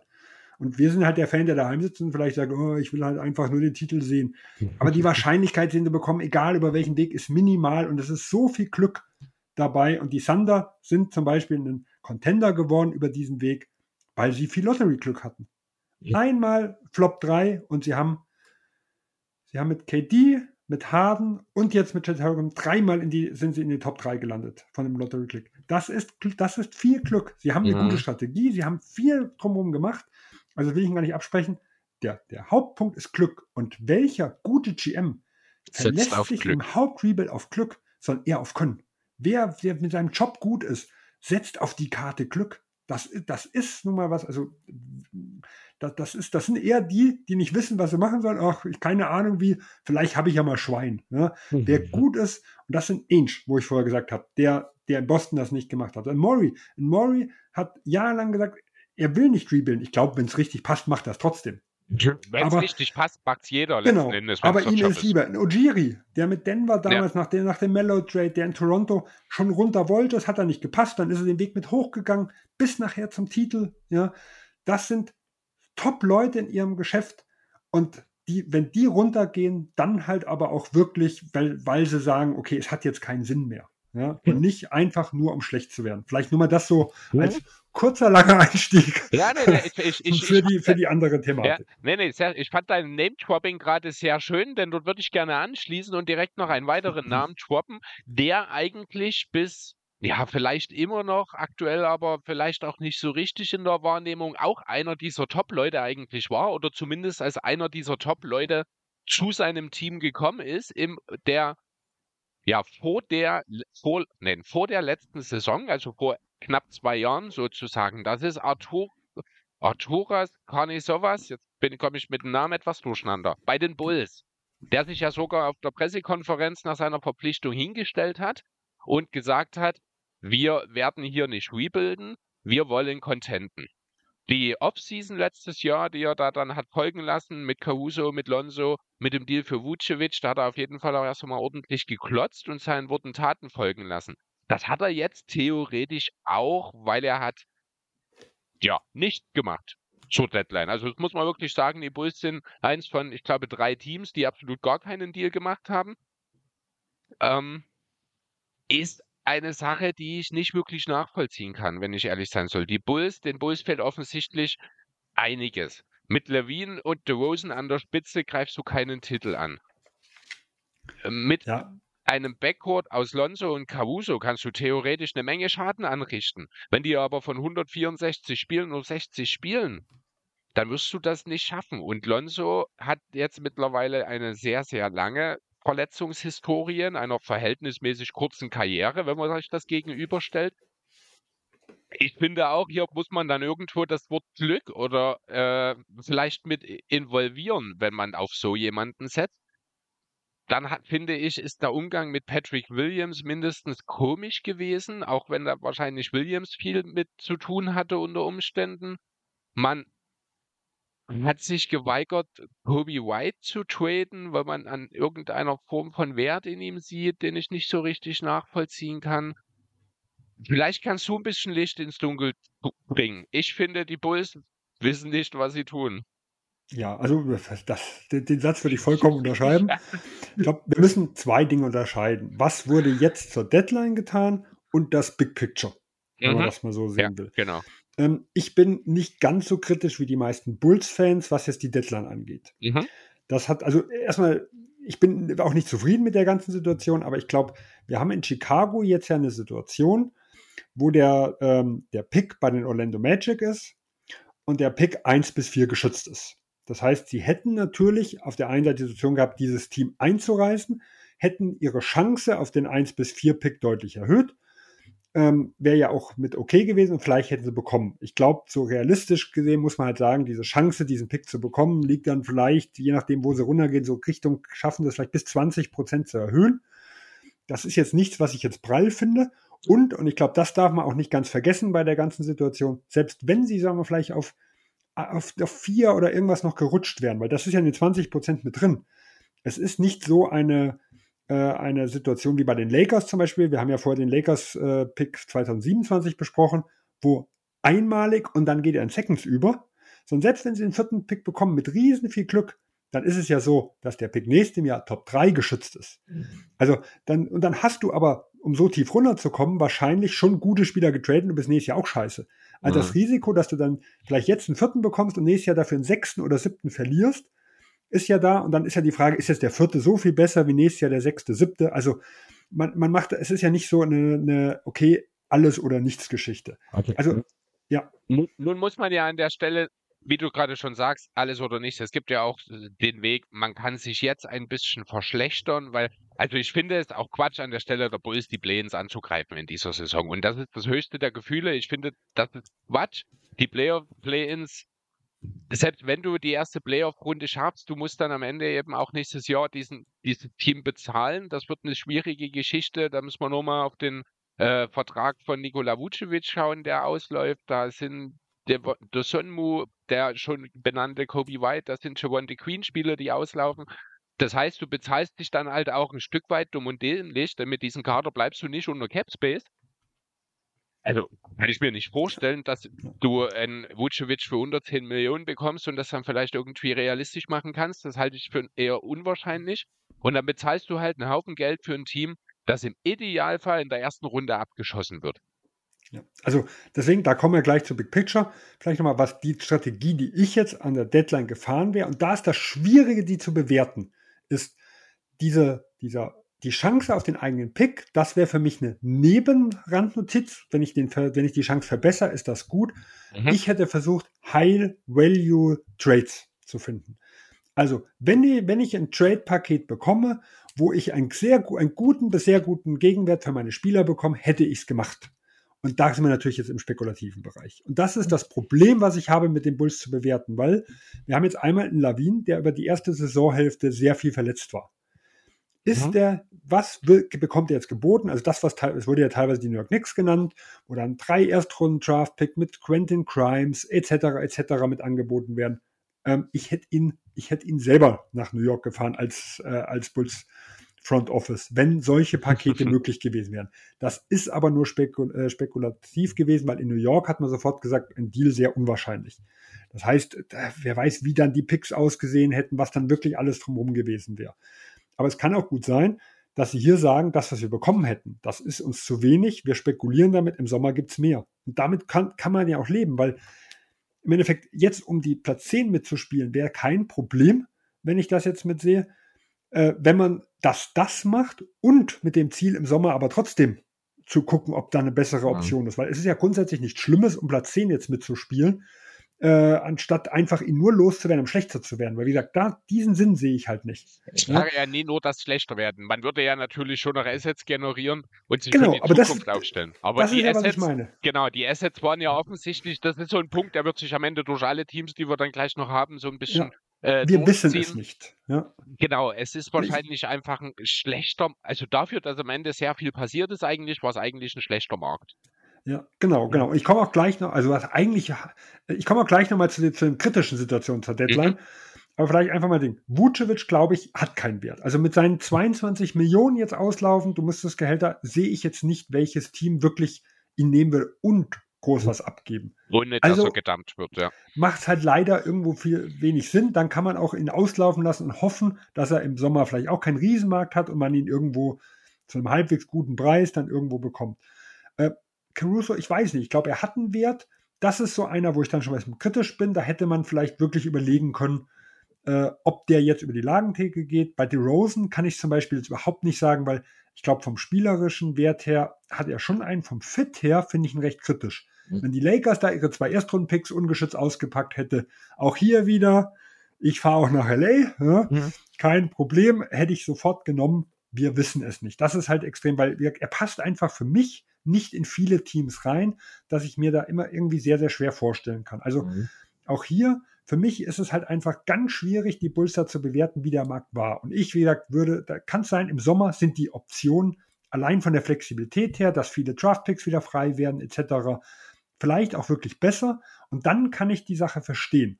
Was mich jetzt verstört hat bei der Situation, und das passt zum Big Picture, wo wir jetzt rübergehen, mhm. Ist, dass der, äh, dass der GM der Bulls quasi nachher auf der Pressekonferenz gesagt hat, ja, es war kein guter Markt für Bayer-Teams, alles war zu teuer. Und da geht, geht mir die Kinnlade runter. Die Bulls sehen sich also als Bayer. Wenn, wenn sie sich das wirklich sehen und das nicht nur einfach verkauft war, sage ich mal, mhm. nicht ihre Strategie vielleicht zu verraten, weil das ist ja viel Schauspielerei, muss ja, man ja auch irgendwo sehen. Klar. Wer war alles, äh, was, was wurde für John Collins, die, da haben sie äh, irgendwie von Paketen wie Goubert gesprochen und also äh, andere Spieler stehen nie zur Debatte und zwei Tage später sind sie im anderen Team, äh, was man sehen muss. Aber wenn das die Einstellung ist, und so agieren die Bulls halt leider über die letzte Zeit viel, mhm. da kommen wir zu einem kritischen Punkt. Wie gesagt, dass sie wenig gemacht haben, kann ich verstehen, wenn die Möglichkeiten nicht so da waren. Aber äh, wenn das wirklich ihre Einstellung ist, da geht bei mir die Kinnlage hoch, weil Big Picture bin ich kein Fan der Strategie. Weil auch hier, die Bulls sind nicht in einer Situation, wo ich das Mittelmaß gut finde. Ich, ich habe mit Mittelmaß grundsätzlich kein Problem, aber Mittelmaß ist okay, wenn ich entweder finanziell flexibel bin, einige Picks habe, junge Spieler habe oder sonst was. Also wenn ich mich in beide Richtungen ganz gut bewegen kann. Ich nehme jetzt mal das Beispiel, die Orlando Magic nach ihrem ersten gescheiterten Rebuild. Die haben es innerhalb von einer Deadline auch dank den Chicago Bulls geschafft, sofort wieder in eine klare Richtung zu gehen. Ja. Aber die haben alle ihre eigenen Picks gehabt. Das heißt, die konnten diese Richtung gehen. Mhm. Die haben viele trotzdem junge, interessante Spieler gehabt. Wofür sie mit Aaron Gordon sind sie losgeworden für einen gewissen Wert. Wie gesagt, Vucevic war, war nicht zu teuer. Also er hat viel mehr eingebracht, wie ich gedacht habe. Ein bisschen was hätte ich mit erwartet. Sie haben, sie haben, sie konnten in beide Richtungen gehen. Sie hätten theoretisch mit ihren Picks auch jemand wie Bradley Beal oder sonst wie holen können, wenn der auf dem Markt gewesen wäre. Und sie konnten zurückgehen. Für solche Teams, ich bin kein Fan vom Mittelmaß, aber kann ich mit leben. Weil dann geht es in beide Richtungen. Das sehe ich bei den Bulls halt einfach schwierig. Ja. Sie haben jetzt, wie gesagt, den diesjährigen Pick weg, sie haben einen aus San Antonio noch weg. Labine ist vielleicht nur noch eine Verletzung davon entfernt, untradebar zu werden. Keine Ahnung, was sie mit Vucevic im Sommer machen. Finanziell sind sie nicht flexibel, haben keinen Owner, der Luxussteuer bezahlen will. Zumindest und junges so, Talent, bis, ja, und junges Talent ist, fehlt mehr oder weniger auch. Junges Talent fehlt. Das, das ist meine Problematik bei der mhm. Geschichte. Bist du, das ist nämlich auch wieder ein Beispiel aus der Vergangenheit, die Atlanta Hawks, sage ich mal, von den Jahren, so in den Jahren 2014, 2015, 2016, das war auch so das typische Mittelfeldteam. Aber die hatten alle ihre zukünftigen Draftpicks. Horford hatte einen günstigen Vertrag, Millsap einen günstigen Vertrag, Jeff Teague einen günstigen Vertrag, Kyle Korver einen günstigen Vertrag. Äh, du hättest die Toronto Raptors sein können, die in Cry Leonard sich holen können und plötzlich, sag ich mal, diese Date gibt es kaum, aber du hättest ein, eine Chance auf den Titel gehabt und hast so immer zwischen erste und dritte Runde gespielt, für so, für so einen Markt ganz okay. Und trotzdem hast du Flexibilität in alle Richtungen gehabt da war was möglich, was das angeht. In der Situation kann ich mit leben. Dieser Deal wird wahrscheinlich kann, so gut wie nie kommen, so einen, den es für Kawhi Leonard irgendwo gab. Aber die Chancen sind immer da. Nicht viel geringer wahrscheinlich wie diesen Crapshoot, sag ich mal, über den Rebuild. Und wenn du dafür das auszugeben, ähm, äh, also die, diese, diese Perspektive abzugeben. Ich kann verstehen, dass ein Team sowas macht. Ob ich es befürworte oder nicht, ist eine andere Geschichte, aber ich kann das sehr, sehr gut verstehen. Gerade wenn man die wirtschaftliche Seite, die Zuschauer, die kommen, die, da gibt es ja auch auf dem Markt, also du bist ja in Konkurrenz in Atlanta, dann mit dem Football und so weiter und so fort. Wenn man das mit zusammenzieht, kann ich es absolut verstehen. Aber was die Bulls halt mitmachen, da sehe ich, ich sehe da keinen Ausweg, was das angeht. Genau, das ist und das ist mein Problem bei dem ihren, und das ist das Big Picture Problem, was ich viel schlimmer finde, wie jetzt das, was zur Deadline passiert ist. Ja, also bei der Deadline habe ich eigentlich auch wirklich ganz konkret nur ein Problem und ich finde, das ist das, was man hätte den Deal und da bin ich mir sicher, hätte gute Deals gegeben für Caruso hätte machen sollen. Das ist das einzige Asset, was man wirklich hat, wenn man Patrick Williams nicht bereit ist abzugeben. Ähm, ansonsten gebe ich dir aber gerade, was das Big Picture angeht und das ist halt das, weswegen wir auch drüber reden, weil ich das ganz genauso sehe. Die, die Bulls gehen nirgendwo hin. Die sind in der Spitze nicht gut genug, um irgendwas anzugreifen. Die sind in der Jugend nicht talentiert genug, um irgendetwas aufzubauen. Man hat die eigene Zukunft auch in Form der Picks eben nicht mehr in der Hand. Wirkt manchmal ein bisschen so wie, wie die Nets nach dem äh, KG-Deal. Ja, Nur noch nicht so alt und nicht ganz so durch. Also, also am Anfang, ja. Also äh, ja, nur, genau. Genau. Nur da haben sie ein Jahr waren sie zumindest so vielleicht das fünftbeste Team der Liga.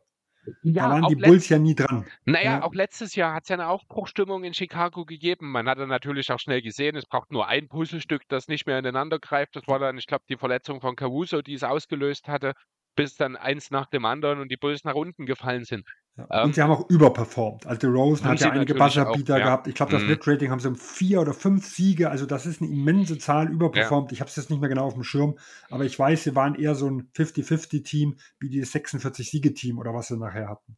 Ja, genau. Und deswegen hat, hat man sich dann am Ende vielleicht auch einfach vor dieser Saison zu gut eingeschätzt und ist jetzt vielleicht auch nicht bereit, äh, unbedingt von diesem eingeschlagenen Weg den man ja vor eineinhalb Jahren angefangen hat, der sich im Sommer noch wie eine Bestätigung angefühlt hat, der jetzt aber völlig auf, aus der Luft gegriffen wirkt.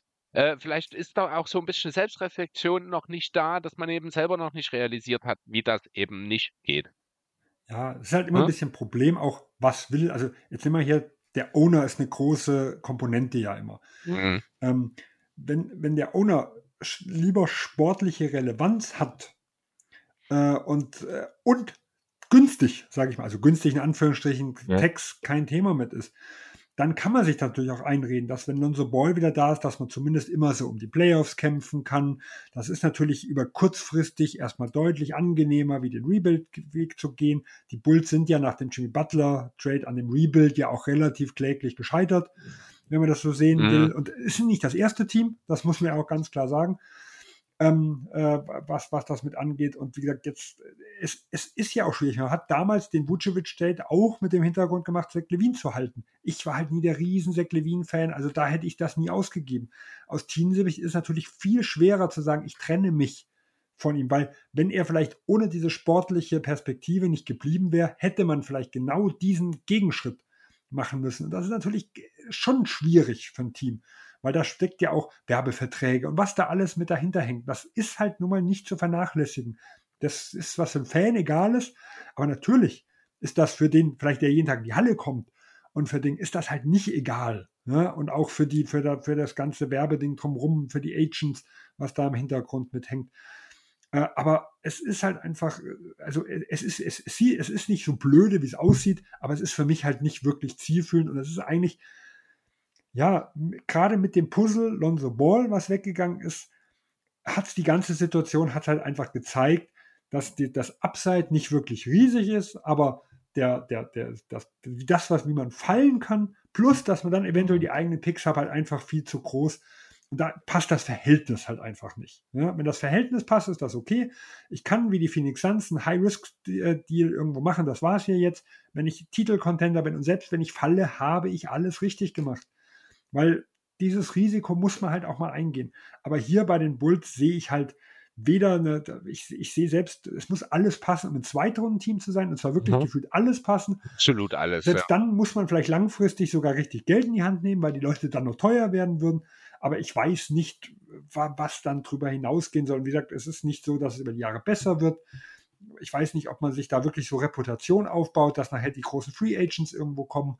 Also das fällt mir extrem schwierig, gerade bei dem jetzigen Free Agent Markt, wo es die Free Agent kaum mehr gibt mhm. die Top-Leute, fällt es mir wirklich schwierig, da Begründungen zu finden, außer es ist halt für uns ein Business. Und Jerry Reinsdorf ist halt jemand, der sagt, das Baseball, das ist ihm wichtig, der Basketballteam, das ist so seine, sein Nebenhobby, was okay. das mit angeht. Oder sein Business. Der verkauft okay. Zweitrunden-Picks für 5 Millionen. Zwei Jahre halt in Folge. Ja, man muss halt ja. sehen, wo man bleibt, ne?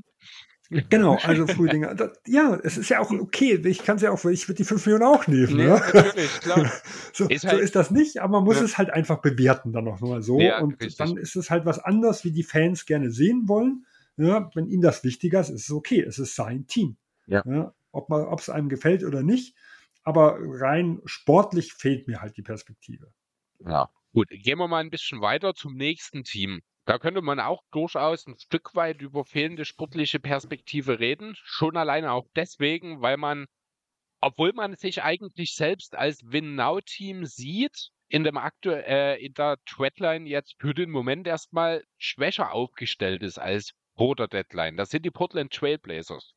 Die haben de facto aus Josh Hart und Gary Payton jetzt Cam Reddish, Kevin Knox und Matisse Taibull gemacht. Ein paar Picks natürlich, ich glaube, in irgendeiner Form noch mitbekommen.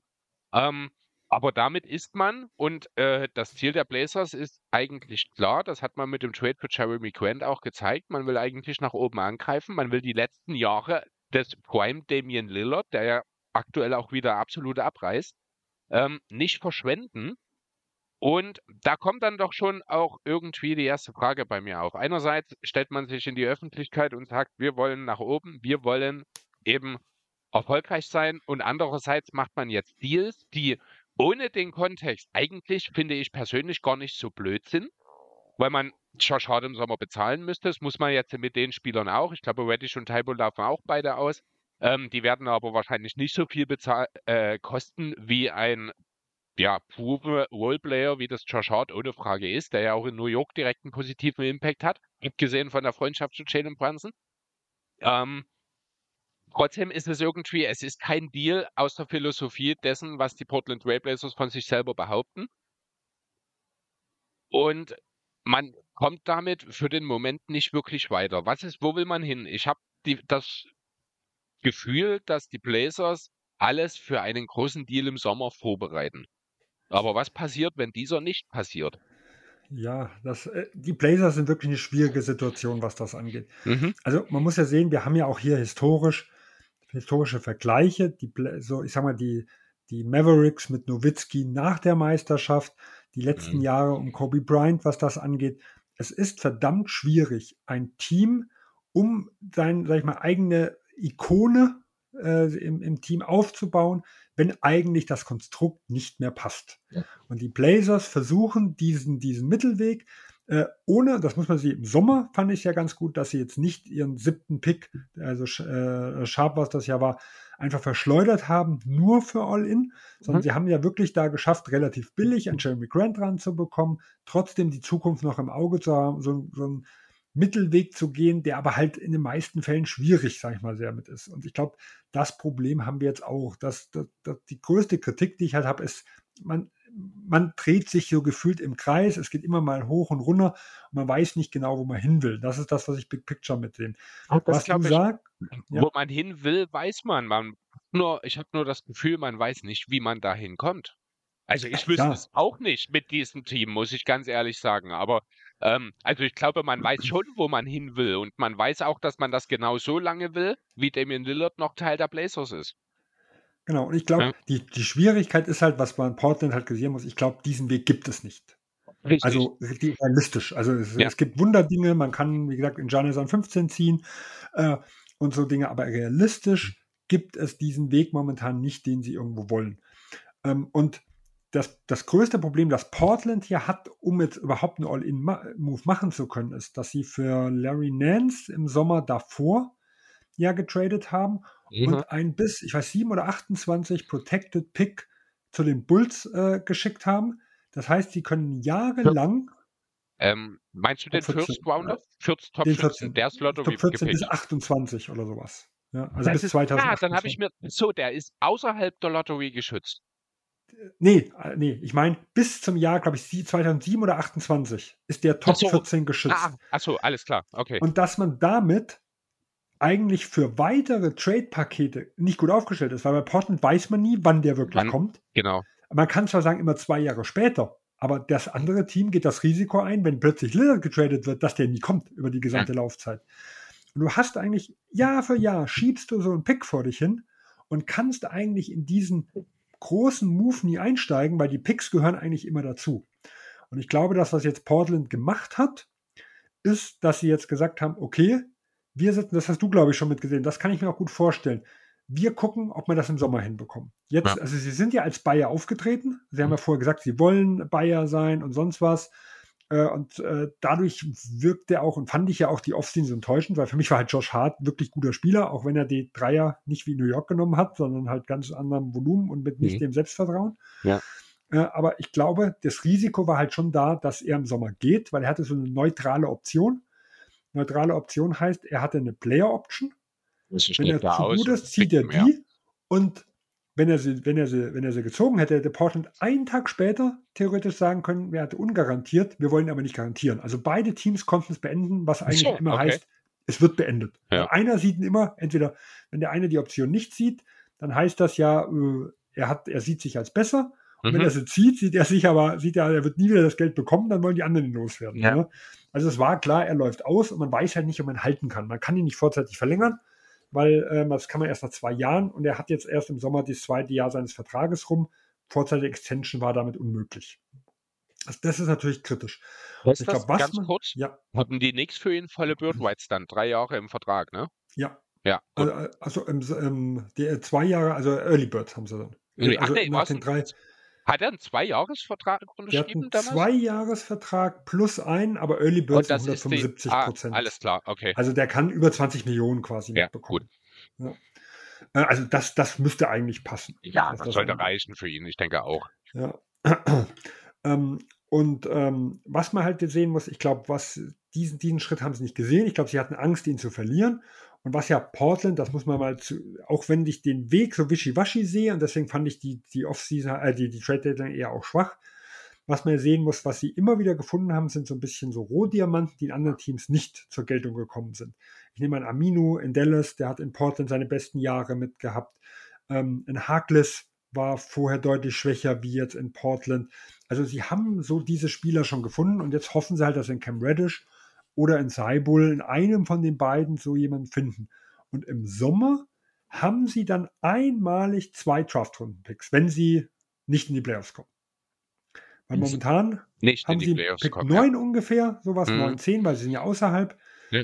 Und der Nix-Pick wird so aus 17, 18, 19, 20, sag ich mal, irgendwo mitliegen. Das heißt, sie haben 2023 im Draft dann einmalig zwei Picks und die, die könnten sie dann auch einmalig nehmen, weil das ist unabhängig von den zukünftigen. Sie müssten nur mhm. erstmal picken, aber sie können das andere Team picken. Aber sie, genau. Und können danach den Spieler traden. Ich vermute, dass man auf, darauf wieder hoffen wird, aber es ist halt, wie gesagt, ein Ding auf, auf eine Position, wenn dieser Sommer vorbei ist, dann ist die Flexibilität wieder weg, dann ist man wieder in der genau derselben Situation wie jetzt und weiß ja auch noch nicht, ob man Jeremy Grant halten kann. Und das ist das, was ich mhm. zum Beispiel auch sehr kritisch sehe. Es kann ja sein, er ist weg ja. oder er will ein Schweinegeld. Und wenn sie Lillard zufriedenstellen wollen, hat er schon eine gute Verhandlungsposition was das mit angeht, weil er hat mhm. 120 oder sowas abgelehnt, die genau, Extension. 118 oder 121, ja, eins von beiden, sowas. ja, genau. Also die, die maximal möglich hat er abgelehnt. Ja. Und das machst du eigentlich nur, wenn du deutlich mehr haben willst. Mhm. Weil du hast ja jetzt die Sicherheit, du könntest dich ja noch verletzen in dem halben Jahr. Richtig. Also wenn, oder wenn du weg willst. Das ist natürlich die zweite Variante. Ja, aber das was ja auch nicht bei, besser ist für Portland. Ja, ja, aber das ist ja offenbar bei Quent nicht unbedingt der Fall. Also er nee. würde schon wohl, oder er kann sich zumindest vorstellen, in Portland zu bleiben, hat er gesagt. Genau, aber dann reden wir wahrscheinlich von 140 bis 150. Ja. Weil für 10 Millionen mehr gehst du eigentlich das Risiko nicht ein. Du könntest ja jetzt dich mhm. verletzen, deutlich schlechter spielen. Das machst du nicht für 10 Millionen, die du nachher von 120 auf 130. Das, das machst du eigentlich nicht.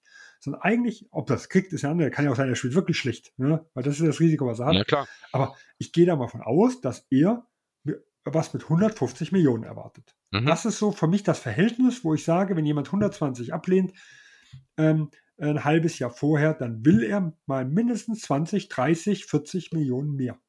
Oder, oder längere Laufzeit und mehr. Also sagen wir mal so vom Verhältnis her. Dann mhm. will er deutlich mehr, sonst würde immer das Risiko eigentlich nicht eingehen. Und da habe ich auch Bauchschmerzen, ob ich das machen würde. Ja. Das ist dann irgendwann schon sehr teuer für jemanden, der wahrscheinlich idealerweise auch nur die dritte Option in deinem Team sein sollte. Ja, ähm, für ein Team, was, was womöglich nicht mal in Play-In kommt. Ja, was ja auch noch keine zweite Option hat. Eben, genau. Und eklatante Schwächen an anderen Stellen im Team. Also das ist ja. richtig, ne? Also im Endeffekt vertraust du dort ein Stück weit darauf, dass Lillard noch seine paar Jahre hat, dass du Quen dann dort drauf.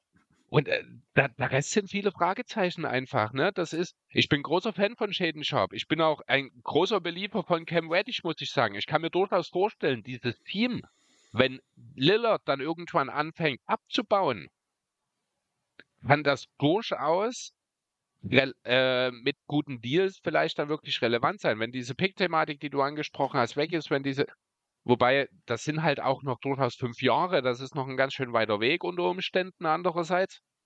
Ähm, schwierig, aber ich finde, ähm, dass man mit Reddish, mit Halbe, ich glaube, Nox können wir schon ein bisschen unter den Tisch fallen lassen in diesem Hab Kontext. ja, genau, also das, ähm, dass man sich mittelfristig sogar mit diesem Deal verbessert hat, das Bigger Picture deswegen aber null Einfluss nimmt. Ja. Ne? Ja, also, ich glaube, dass das Schlimme ist in der reinen Theorie, und das ist immer halt leider nur eine Theorie, ja. wäre für Portland das Beste, sich von Lillard zu trennen. Ja. Weil wir haben vorher gesagt, Rebuild ist zwar hart, aber sie sind jetzt in einer Situation, wo, wie gesagt, und jetzt rede ich ohne Ikone, ohne das Drumrum, sondern mhm. nur rein sportlich und ich weiß, dass das halt einfach äh, ganz schwer voneinander zu trennen ist. Ähm, weil wie man ein Rebuild äh, boosten kann, also wie man ein Rebuild deutlich verbessern kann, ist, wenn man aus einer starken Position rausgeht, quasi, ich nehme jetzt mal, das, sind, das ist das, was OKC gemacht hat, 2019 mit dem, mhm. mit dem LA Clippers Pick. Sie waren damals im Playoffs-Team, sie hatten Paul George, der ein Jahr erst seinen Vertrag hat, sie hatten noch einen Westbrook und haben dann gesagt, wir kommen hier nicht weiter und sie waren eine Stufe höher, haben ein Bombenangebot, wir gehen raus und wir haben dann nicht nur unsere eigenen Picks, sondern wir haben Shea Gildress Alexander, auch wenn er sich wahrscheinlich nie so entwickelt hätte, aber wir haben die Clippers Picks, wir haben das und dann bist du plötzlich in der Position, wo du dieses diese Crapshoot Draft plötzlich dein, deine Chancen dafür zumindest deutlich vergrößert. Und Portland hätte diese Option. Sie haben einen jungen Kern, wo sie sagen können, also Lillard und Simons, also wenn du die andere Richtung gehst, musst du eigentlich Simons plus die zwei Picks irgendwo packen. Simons hat einen Vertrag so von einer gewissen Größe. Er ist so ein bisschen ähnliches Problem mit Lillard zusammen wie in CJ McCallum. McCallum, genau. Ja, du bräuchst eigentlich im Lillard eher einen 3D-Spieler, so lieber das wie so ein ähm, High-Volume-Ding. Und dann halt äh, was, was noch drumrum, vielleicht ein Star auf dem Flügel, ne? ähm, äh, was das mit angeht. Aber wenn du, wenn du die, wenn du die reinwirfst, dann riskierst du die Zukunft dafür, dass du vielleicht auf Platz 6 landest. Und wenn du die aber nicht reinwirfst, dann kommst du nirgends hin, dann müsstest du eigentlich den anderen Weg gehen. Und ich glaube, das ist halt immens die Krux. Nur dann macht es keinen Sinn, dass du jetzt einen Grant behältst. Weil warum willst du, dann kannst du ihn ja eigentlich nicht verlängern, dann hättest du ihn jetzt abschieben müssen. Ja. ja. also kann ich eigentlich zumindest als jetzt nicht als Plan sehen, dass er Lillard traden. Höchstens Lillard will wirklich irgendwann mal weg. Ich, ich Aber glaube, als Plan kann ich es mhm. nicht erkennen, weil sonst, sonst könntest du mit dem Grant jetzt nicht halten. Also es, es gibt von beiden Seiten keine Intention, dieses Bündnis Lasers Lillard zu beenden. Das ist von beiden Seiten äh, sind da die Standpunkte klar. Aber das ist genau das Problem. Ne, ich habe das Ganze, ich nenne es schon länger, das Dame-Dilemma letzten Endes in Portland. Weil zum einen, wir reden jetzt auch davon, ich glaube, Dame ist 32 aktuell noch. Er hat noch. Ist er 32? Also er ist mit 1 oder 22 hm. Liga gekommen vor hm. elf Jahren. Also kommt ziemlich genau kommt hin. ungefähr hin, genau. Und er hat ja jetzt ja diese wahnsinnige Extension gerade erst unterschrieben, also nicht gerade erst, ich glaube vor einem Jahr, ähm, die ja jetzt auch noch eine ganze Weile gilt. Das heißt, wir müssen auch grundsätzlich hoffen, da kommt dann auch wieder das Thema Hoffnung, da kommt ein Stück weit das Thema Glück ins Spiel, aber natürlich auch das Thema Einstellung des Spielers, da sehe ich bei Lillard keine Probleme. Wie lange kann Lillard dieses Niveau überhaupt noch halten? Wie groß ist denn ein potenzielles Fenster, dass die Blazers oder in dem die Blazers sich ja offensichtlich sehen, wie groß ist das überhaupt noch und wie baust du das auf? Also es kann eigentlich für die Blazers nur wirklich der, der totale Winnow sein. Aber den gibt es, wie du schon gesagt hast. Also ich sehe einfach auch keinen Deal, selbst wenn man jetzt mal voraussetzt, dass äh, mein Quent vielleicht sogar relativ günstig verlängern kann und dann noch irgendwie einen Deal einfädelt, der wahrscheinlich dann äh, um Simons herum aufgebaut ist, um einen Superstar, der dann im Sommer verfügbar ist, re zu realisieren. Ich sehe auch dann dieses Team noch gerade in dem Westen, wie er jetzt gerade aufgestellt ist, noch nicht mal als Heimteam. Also für die Blazers geht es nirgendwo hin. Aber Andererseits finde ich auch, ist es so eine unheimlich seltene Geschichte geworden, so einen Spieler wie Lillard zu haben, der sich so zu 100% committet. Und deswegen wäre ich persönlich auch nicht bereit, und da spricht natürlich auch ein Stück weit der Fan für mich, äh, oder aus mir heraus, ich wäre auch nicht bereit, Lillard aufzugeben oder abzugeben. Ja. Ich sage, das ist halt unglaublich schwierig, diese Situation. Mhm. Also klar, man könnte ja sagen, ja, Lillard gehe ich, aber ich richte mein Team nicht mehr nach ihm aus. Aber das funktioniert halt in der Praxis auch nicht. Wir nee, sehen es ja, ja gerade bei den ja. Lakers, ne, was mit ist. Es ist halt einfach eine Theorie viel leichter gesagt, wie in der Praxis, du sagst, ah ja, schön, dass wir dich haben, du bist unsere Ikone, du spielst mit, aber wir gucken schon, dass wir jetzt nicht den Grant überbezahlen, dass wir halt einfach nebenbei die Lügen setzen und wenn du irgendwann mal weg bist, dass wir dann ein Fundament haben, aber das, das funktioniert dann in der Praxis nicht. Und das macht es in Portland schwierig. Und ich verstehe es, dass es schwierig ist. Ja, weil es, das, das ist halt so dieses, dieses Gute und das Schlechte, was diese Stars dann irgendwo mit sich bringen. Portland ist Damian Lillard momentan, mhm. was das mit angeht. Äh, das, das ist auch der Hauptreiz, was das irgendwo ausmacht. Ich glaube, er wird geliebt von den Fans, er ist eine Leader-Persönlichkeit und so Geschichten. Und das aufzubrechen ist brutal. Das, was Danny Ainge in Boston damals gemacht hat, was das angeht, das ist nicht immer so leicht. Und das funktioniert halt auch nur, wenn auch die anderen mitspielen. Und das haben wir damals 2013 in Boston gesehen. Zum Beispiel Kevin Garnett hatte eine No-Trade-Klausel. Das heißt, er musste zustimmen. Das heißt, es war ein Einvernehmnis bei der ganzen Geschichte. Das heißt, Paul Pierce und Garnett haben sich vorher, das hieß ja immer, wieder gesprochen, haben gesagt, oh, die Chance, wir sehen, in Boston geht es jetzt bergab. Und auch wenn Paul Pierce die Ikone war, sie haben beide gesagt, es ist für uns beide der richtige Weg und dann kann sowas mit funktionieren. Und selbst dann ist es hart was das angeht. Aber gegen den Willen des Stars ist halt brutal. In den ja, und Portland, wie gesagt, und selbst wenn in ein oder zwei Jahren vielleicht man zu diesem Punkt kommt und sich committet, dann steht da immer noch dieses, dieser Elefant von Vertrag von Lillard, der der Sache auch nicht zuträglich ist, weil daraus musst du dann auch erst einmal was machen. Lillard wird dann natürlich auch nicht mehr den Wert einbringen, den er jetzt vielleicht noch einbringen würde. Ähm, von daher auch super schwierig. Ich meine, gut, andererseits, Durant hat gerade im Alter von 34 auch ein sehr, sehr ordentliches Paket gebracht. Und äh, Lillard ist sicherlich ein Spieler der Kategorie, die direkt nach der Kategorie Durant kommt in der aktuellen NBA, würde ich behaupten wollen. Aber trotzdem ist es halt ein kleiner Spieler, also ein Guard einfach, der traditionell nun mal in den höheren Eltern, Altern einfach aus ja, athletischen Punkten physischen Gesichtspunkten einfach eher abbaut, als das halt Spieler können, die etwas größer gewachsen sind, die andere Möglichkeiten haben.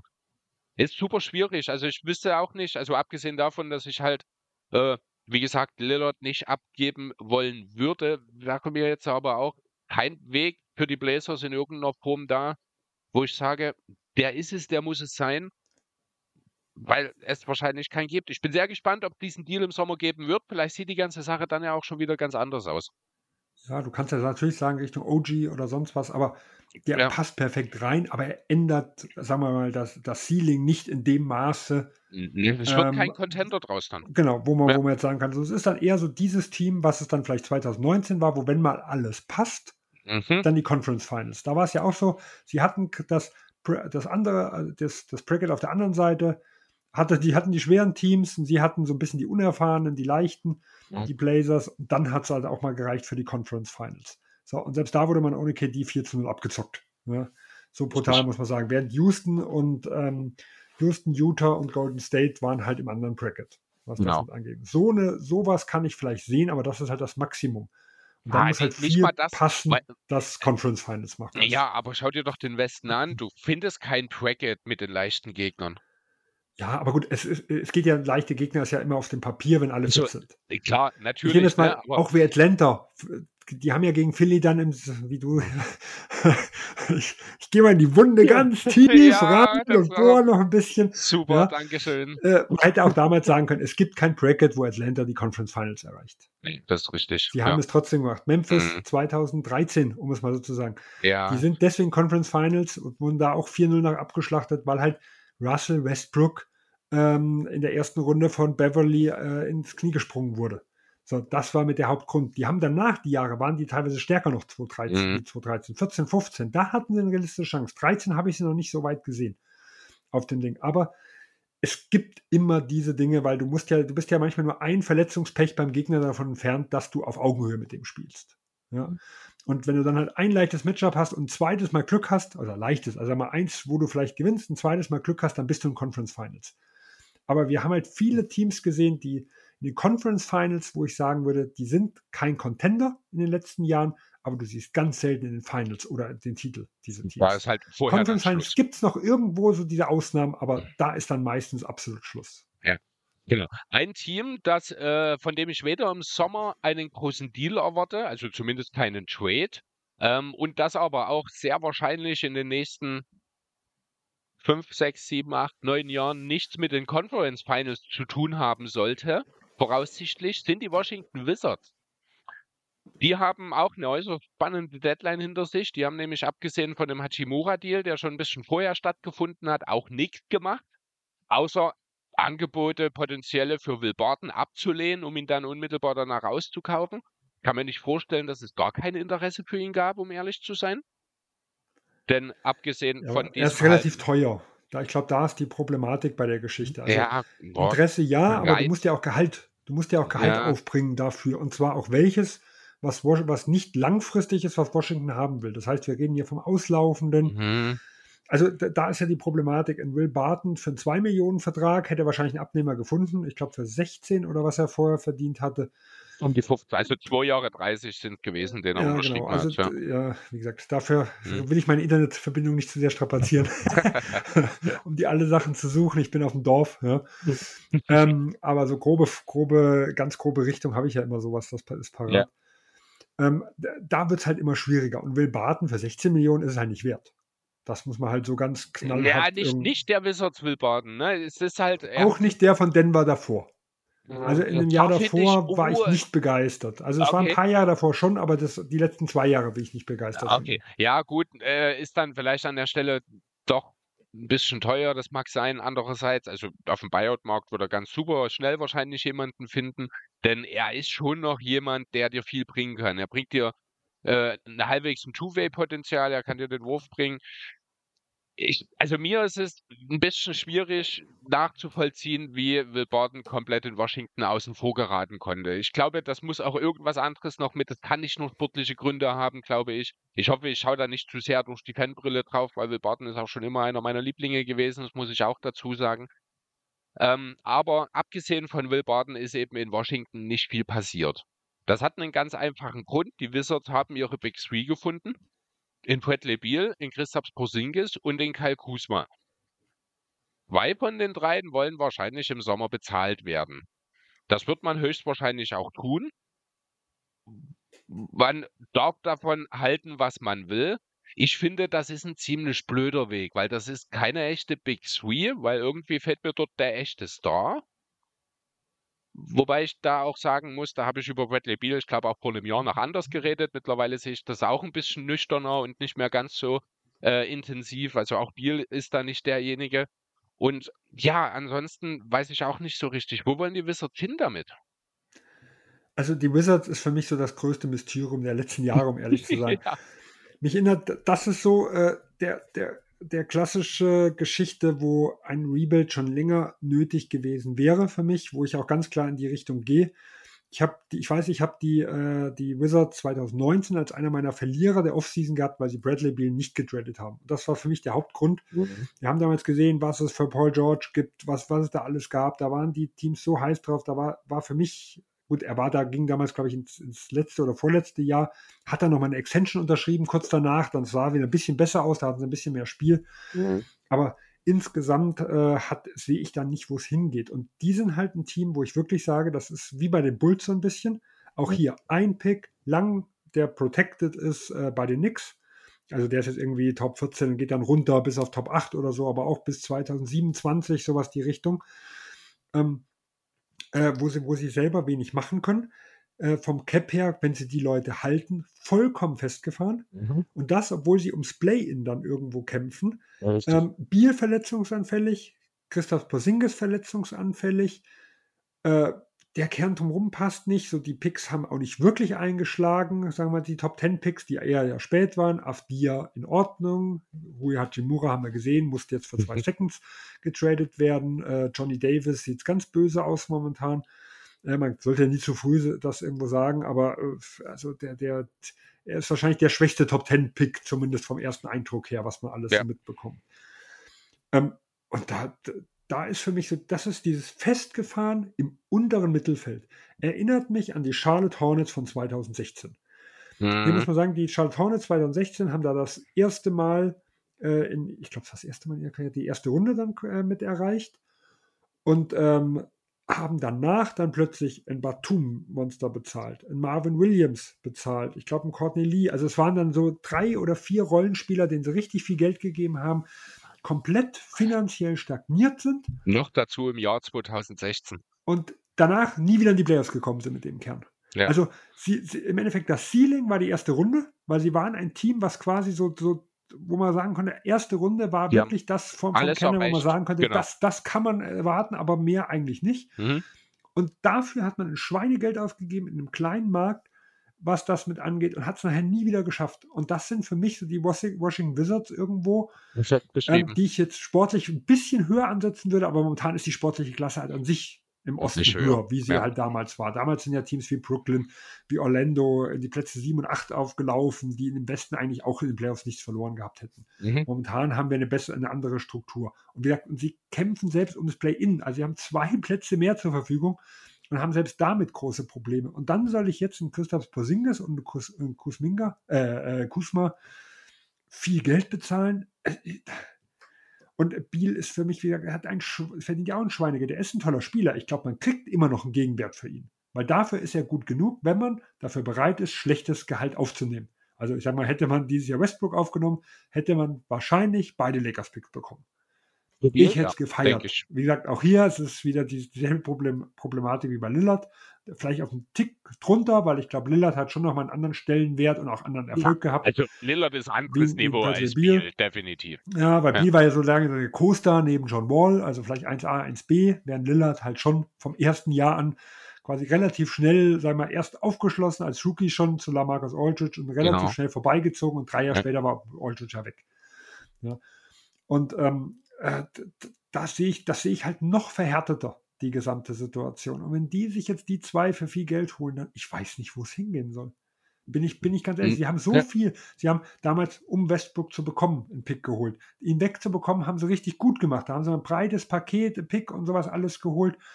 Aber jetzt fahren sie sich wieder irgendwo, irgendwo fest. Man hat wieder das Gefühl, wenn die Pick traden könnten, tun sie es, ja? äh, was das mit angeht. Und ich, ich, ich, da sehe ich wirklich, also da sehe ich Portland im Vergleich dazu noch als viel flexibler an, hm. wie die Washington Wizards. Und bei den Wizards kann ich eigentlich gar keinen anderen Weg sehen wie aufbrechen.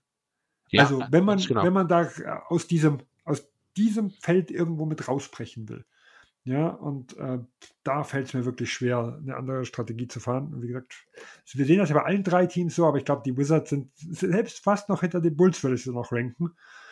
Ähm, ja, wahrscheinlich, weil, sie ja auch einfach äh, nicht das bessere Team sind aktuell. Also ja gut, darüber kann man am Ende vielleicht sogar diskutieren, das wird sich nicht viel nehmen. Ähm, aber, aber, die Bulls haben Lonzo Ball noch irgendeinen ja, Joker in der Hinterhand. Ich glaube, Levine Beal haben ein ähnliches, äh, einen ähnlichen Wert, ja. was das angeht. Caruso, ich glaube, die, die Wizards haben keinen, der einen Wert hat wie Caruso, was das angeht. Und wenn dann, weil, also ab dem Sommer, weil entweder der Kuzma ist weg, das ist ja ein großes mhm. Risiko, oder er ist teuer.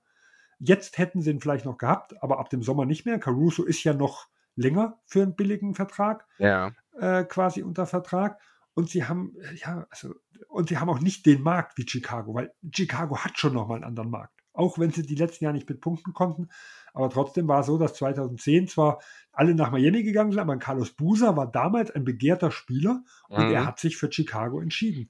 Ja. Ein Bosch-Wade-Duo war im Gespräch. Also ein Brian Windhorst, der ja der dicht an den Heat immer dran war, hat gesagt, die, die Bulls sind damals von ausgegangen, Bosch und Wade ist, haben eine gute Chance. Und erst als Miami mit dem Dreier-Ding dann reingesprungen ist, hat sich dieses Duo dann irgendwo verwirklicht. Sowas ist bei den Wizards für mich undenkbar. Ne? Bei den Bulls kann ich es mir zumindest, auch wenn es unwahrscheinlich mit ist, aber an, eher vorstellen wie bei den Wizards. Weil mhm. der Rosen, auch wenn er nicht der Spieler ist, hat sich zumindest auch aktiv den Bulls angeschlossen. Das muss man auch sagen. Ja, was das mit angeht. Also da sehe ich die Bulls auf einem anderen Niveau und da sehe ich die Wizards am, wirklich am festgefahrensten in der gesamten ja. Situation. Okay. Gut, ein Team haben wir noch, da würde ich jetzt direkt mal, wir sind dann doch schon auch gleich bei zwei Stunden, geht gut voran Wer mit uns. gedacht. Ja. Aber genau. sind die Zuhörer von eurem Podcast ja gewohnt. Ja, wir machen das ja nochmal. Wir waren ja letzte Woche bei über zweieinhalb. Ähm, von daher alles wie immer. Ähm, genau, also ein Team haben wir noch, das sind die Toronto Raptors. Die finde ich auch in einer super schwierigen Situation.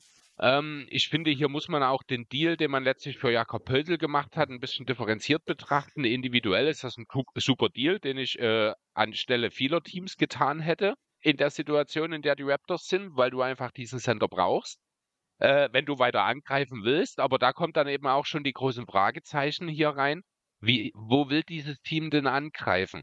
Also die, die Raptors haben drei eklatante Schwachstellen in ihrem Kader. Das ist das, das die äh, Ring-Defense, also die Verteidigung direkt am Korb, wo man jetzt eben mit Pöltl nachbessern wollte. Das ist das Basing. Ähm, und das ist generell, und das ist eine absolute Katastrophe, ist die Halfcourt-Offense. Man hat jetzt eins von drei Problemen gelöst. Ich finde aber, ja, vielleicht zumindest das zweitgrößte, aber das größte Problem für die Raptors, wenn die wirklich von sich selber äh, sich noch als Team sehen, das nach oben angreifen will, muss man am Spielaufbau was machen? Muss man irgendwie was machen, um die Halfcourt-Offense ähm, ja, zum Laufen zu bringen? Hätte man sich vielleicht sogar wirklich mal mit dem Namen Kyle Lowry, auch wenn er nicht mehr bei Weitem nicht mehr das liefern kann, was er früher liefern konnte, hätte er zumindest Ordnung reinbringen können. Man hätte vielleicht lieber auch mal seinen Namen bei Mike Conley mit in den Ring werfen können. Ähm, so steht man jetzt da mit einem Pöltl, der das Team definitiv besser macht, der aber wahrscheinlich auch nur dafür sorgt, dass die Raptors vielleicht mit Ach und Krach als Sechster in die Playoffs einrücken, aber dort dann direkt Schluss sein wird. Ähm, und hat das Problem, dass eben im Sommer mit Van Fleet und mit Trent zwei Spieler aus ihren Verträgen höchstwahrscheinlich aussteigen werden und vermutlich zumindest im Summe, wenn sie neue Verträge unterschreiben, teurer werden, wenn man beide unterschreibt. Ähm, was die Raptors dann, ich glaube, schon zu einem Luxussteuerteam machen würde. Ich glaube, die sind sogar mit den Spieleroptionen schon fast ein Luxussteuerteam und da ist Pöttl noch nicht mal verlängert worden. Von daher, also die Raptors sind furchtbar, furchtbar teuer. Und auch wenn sie von der Anhäufung der Spieler wahrscheinlich ein besseres Team haben als die bisher genannten, also definitiv als die Wizards, mit Sicherheit auch als die Bulls, ähm, wahrscheinlich auch als die Blazers, finde ich, ist das dieselbe Situation, ja, wie zumindest bei den beiden Ostkonkurrenten. Nur halt auf einem spielerisch etwas höheren Niveau. Also selbe Situation wie Washington und äh, Chicago, meine ich. Oder ähnliche zumindest. Nee, also wie gesagt, hier gehe ich, hier gehe ich jetzt ein bisschen in die andere Richtung. Mhm. Ähm, also ich habe ich hab auch hier nochmal zu meiner Bewertung, ich habe es mit 3,5 sehr neutral gesehen, ja. weil ich sowohl Upside wie Risiko sehe bei der ganzen Geschichte, ich beide Richtungen verstehen konnte. Auch hier, ich lese viel von Toronto-Fans, die waren bereit einzureißen. Kann ich auch in gewisser Weise mit verstehen. Jetzt, das ist aber das Team von den Vieren, wo wir besprochen haben, wo mein äh, am Anfang vielleicht, weiß ich, halbstündiger Dialog zum Rebuild am besten passt, um jetzt dagegen zu argumentieren. Mhm. Die Raptors sind noch in einer Position, wo ich verstehen kann, dass sie es nicht machen. Okay. Also ähm, es sind ein paar schwierige Sachen, wo man natürlich sehen muss. Einmal, es ist jetzt die zweite Saison aus den letzten drei, wo sie Probleme hatten. Die Tampa-Saison hätte man noch ein bisschen abtun können ähm, mit, der, mit der Geschichte, okay, das war eine ganz schwierige Situation, nicht zu Hause, haben dann dort dann irgendwo mit gewohnt. Danach ging es ja wieder hoch. Sie haben eine relativ überzeugende letzte Saison gespielt. Ähm, und jetzt gibt es wieder einen Schritt zurück. Man muss aber auch dazu sagen, dass die Raptors natürlich ein Team sind, was ihre, ihr Net-Rating weit unterperformt. Also sie müssten einige Spieler drüber stehen ja, aber äh, und sind ein besseres her? Team. Ja, das, aber, das, aber, momentan kommt es ja. her, dass sie in den Schlussphasen aus meiner Sicht offensiv äh, ja sehr hölzern wirken, wenn Richtig. man das so sehen will.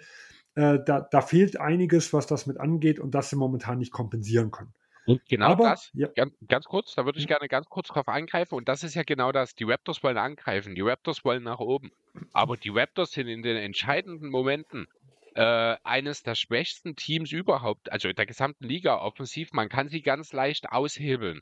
Ähm, und mit dem Wissen versuche ich doch nicht nochmal jetzt mit demselben Kern die Playoffs anzugreifen, weil selbst wenn ich dorthin komme, weiß ich genau, ich sehe keinen Stich. Also warum nicht? Abgesehen davon, dass ich, wie gesagt, den Pöltl-Deal in der Blase sehr gut finde, warum dann nicht dort den, äh, an der Stelle den Backcourt den ich höchstwahrscheinlich im Sommer ohnehin auflösen muss, äh, schon proaktiv versuchen, dort zu einzugreifen und vielleicht nicht diese Saison dann jetzt hier, ich sag's mal etwas übertrieben, zu verschwenden. Ja, also die Problematik, die ich sehe, man muss mir, muss mir erstmal sagen, was sind da die Alternativen? Weil klar, also Laurie sehe ich momentan als relativ kritisch weil er ja viel verletzt ist, was die ganze Situation angeht, ständig angeschlagen. Ich, er ist bei weitem nicht so fit, wie man das irgendwo, äh, irgendwo gedacht hat. Und man hätte ja eigentlich dann wahrscheinlich jemanden wie Fred Van Fleet da zurückgeben müssen. Ich halte Fred Van Fleet für den besseren Spieler momentan, auch wenn Laurie vielleicht der bessere Floor General noch ist. Mhm. Äh, aber da, da tue ich mich echt schwer, einen Laurie jetzt für zwei Jahre zu holen, was das mit angeht. Und wie gesagt, auch ein, äh, auch ein Conley, wir haben ja hier auch gesehen, also man, hätte, man hat ja für Pöltl einen Pick dann schon abgegeben, der drei oder vier Jahre jetzt geschützt ist, Top 6. Also was gibt man dann für ihn ab? Ja, man also reicht ja andere Lücken. Der Utah hat ja nun Conley auch gedumpt, mehr oder weniger nach ja, gut, Minnesota. Nee, wir, wir, haben ja den Top 4 geschützten Pick noch immer irgendwie für ihn bekommen. Ja, also man hätte also, ja das irgendwo ja auch mindestens irgendwo abgeben müssen, plus Salary Match und so Dinge. Also ich, dafür weiß ich nicht, ob er das Upgrade genug ist. Muss ja jetzt auch nicht unbedingt. Ich meine, Point Guards waren genug. Auch Dinwiddie wurde lange drüber geredet. Vielleicht hätte man ja auch die kleine Lösung in Form eines Bones Highland vielleicht sogar mal machen können. Ich finde, da jeder, ich nicht, jeder ja, natürlich wäre das jetzt keine Lösung, ja. die da äh, alleine schon das Problem behoben hätte. Aber manchmal sind es auch die kleinen Schritte. Jeder, der äh, so ein bisschen für kreieren kann an der Stelle. Ohne Scheißen, Facundo Campazzo würde den Raptors helfen. Ah ja, gut. Also so weit will ich jetzt mal nicht gehen. Aber du, du, weißt, worauf ich hinaus will, oder? Ja. Aber ich, ich glaube jetzt, Toronto ist ein bisschen anderen Schritt gegangen. Mhm. Weil im, also äh, was du in der Crunch-Time hast du ja vollkommen recht, aber über die gesamte Saison war ja eigentlich das Problem eher die Defense wie die Offense. Das heißt, wir haben ja von Anfang an der Saison erwartet, dass die Offense ein bisschen kritisch wird und der Offense sind sie momentan Platz 11 äh, im Offensivrating und in der Defense, da habe ich eigentlich erwartet, das ist eine Top 5 Defense und da sind sie auf 17. Also vor dem Purple Trade. Ich habe mir die Zahlen ja. direkt vor, äh, zur Trading Deadline angeguckt. Ich habe jetzt können es ein, zwei Positionen hin oder her sein. Okay. So. Ähm, das heißt aber eigentlich darauf, worauf das Team bei den Stärken gebaut war, das war eigentlich das große Problem. Und wir haben aber schon in der gesamten Saison gesehen, wo es liegt. Also ich fand diese, diese, diese, dieses Schema der Raptors unglaublich faszinierend. Dieses Siakam viel auf Center mit ganz vielen flexiblen Spielern. Aber die, die Fehlerquote darf da nur relativ gering sein. Mhm. Wir haben in den letzten Jahren sehr häufig gesehen, dass sie zwar auch extrem aggressiv waren, wenn aber die Leute vorbei sind, immens gut die Hilfe kam, die Leute super rotiert haben, obwohl man denkt, der ist durch, war er doch nicht durch, dann kam der Kick-Aus-Pass wieder, da war aber doch schon wieder jemand dann da. Und hier sind so, man sieht, dieses Team ist nicht ganz so eingespielt, was das angeht, diesem Jahr. Sie haben auch immer wieder mit Probleme mit der Tiefe, das kostet ja immens Kraft, was das mit angeht. Und dass dieses System einfach, und wenn es nämlich mal in sich zusammenfällt, dann fällt es halt richtig in sich zusammen. Mhm. Wir haben über diese Saison schon gesehen, dass ein Koloko, der für mich ein ganz, ganz hoher Center ist, wenn der auf dem Blatt steht, die Defense ganz anders aussah. Ich muss nur mal gucken, da habe ich mir die Werte mal rausgeschrieben mit ihm. Also sie haben mit ihm ein Offensivrating von 112,7 gehabt. Das war minimal schlechter wie die 114,3, die sie allein hatten. Und ein Defensivrating von 113,6. Das ist 10 Punkte besser, wie sie jetzt mit hatten. Er hat nur 14 Minuten gespielt. Man muss da sehr vorsichtig mhm. sein mit diesem Net-Rating. Äh, aber trotzdem auch optisch hat man einfach gesehen, man hat hinten jemanden gehabt, der die Fehler ausbügeln konnte. Die Spieler mussten nicht mehr so ganz so aggressiv sein. Und jetzt haben wir einen Jakob Höltl, der einfach auf einem ganz anderen Niveau ist, der dieses Jahr nicht so eine super defensive Saison spielt, aber wir reden halt auch mit äh, von einem anderen San Antonio Team. Ja, ja. Also wir haben, ich sag mal, das ganz klassische, krasse Beispiel war für mich Roy Hibbert 2014 bei den Pacers, ist dann zu den Lakers gegangen, zu einem absoluten Hühnerhaufen. Mhm. Und bei den er war Defensivkandidat of the Year 2014 und 2015 hat man kaum seinen Impact gemerkt. Ja. Weil, weil halt plötzlich alles, er konnte halt nicht alles auffangen. Dafür ist er dann nicht gut genug gewesen, weil alles zusammengefallen ist. Aber er war derjenige, der im guten defensiven Team hinten nochmal die Würze gegeben hat. Und Jakob Hürtel kann das. Ja, da bin ich stimmt. absolut überzeugt. Okay. Der passt absolut rein. Der ist auch schnell genug. Der kann auch dieses aggressive System ein bisschen mitgehen. Äh, ich finde auch offensiv viel besser wie ein Koloko. Der hat ein äh, mhm. super Passing-Game aus dem Ding. Wir haben ihn jetzt gleich mit 30 Punkten gesehen in seinem dritten Spiel oder sowas. Weil wenn, wenn die äh, Defense quasi sich auf andere ein bisschen konzentriert, dann nutzt er auch die Chance. So aus dem Midrange hat er auch so seine, äh, seine Posts. Er macht aber nur die guten Würfe. Also er macht nicht irgendwo die schlechten Abschlüsse. Äh, und ich glaube, ich finde ihn sogar im Vakuum, was das angeht, für einen auslaufenden Vertrag auf der Center-Position zu teuer. Also ein Erstrunden-Pick, der nur Top 6 geschützt ist, würde ich sagen, mh, hm, aber für das, was Toronto braucht, ist er dem, eigentlich genau das. Äh, bei dem Schutz muss ich sagen, das ist wieder eine Sache, das sage ich, das passt doch einfach ins Bild. Ähm, wenn du einen Pick nur Top 6 schützt, dann gehst du grundsätzlich davon aus, dass du diesen Pick ohnehin auch mit einer höheren Protektion nicht bekommen würdest. Also die Raptors sehen sich in der Zukunft nicht als Lottery-Team. Deswegen ist es für die am Ende egal, machst du einen Top 6 geschützt oder machst du einen Top 14 geschützt. Äh, äh, liegt aber am Ende vielleicht der Unterschied daran, musst du noch zwei Second Rounder mitgeben, musst du vielleicht noch ein junges Talent mitgeben. Gut, ist jetzt in Toronto schwierig. Ähm, oder muss der Preis irgendwo anders oder muss vielleicht noch ein drittes Team mit rein. Also ich glaube, das, das mit dem Schutz, mit dem Pick, das sehe ich wirklich so ein bisschen als äh, etwas, die hätten denn am Ende, wenn notwendig, wahrscheinlich noch weniger geschützt sogar, würde ich behaupten wollen. Weil ja, die sich ich, überhaupt ich, nicht dort sehen.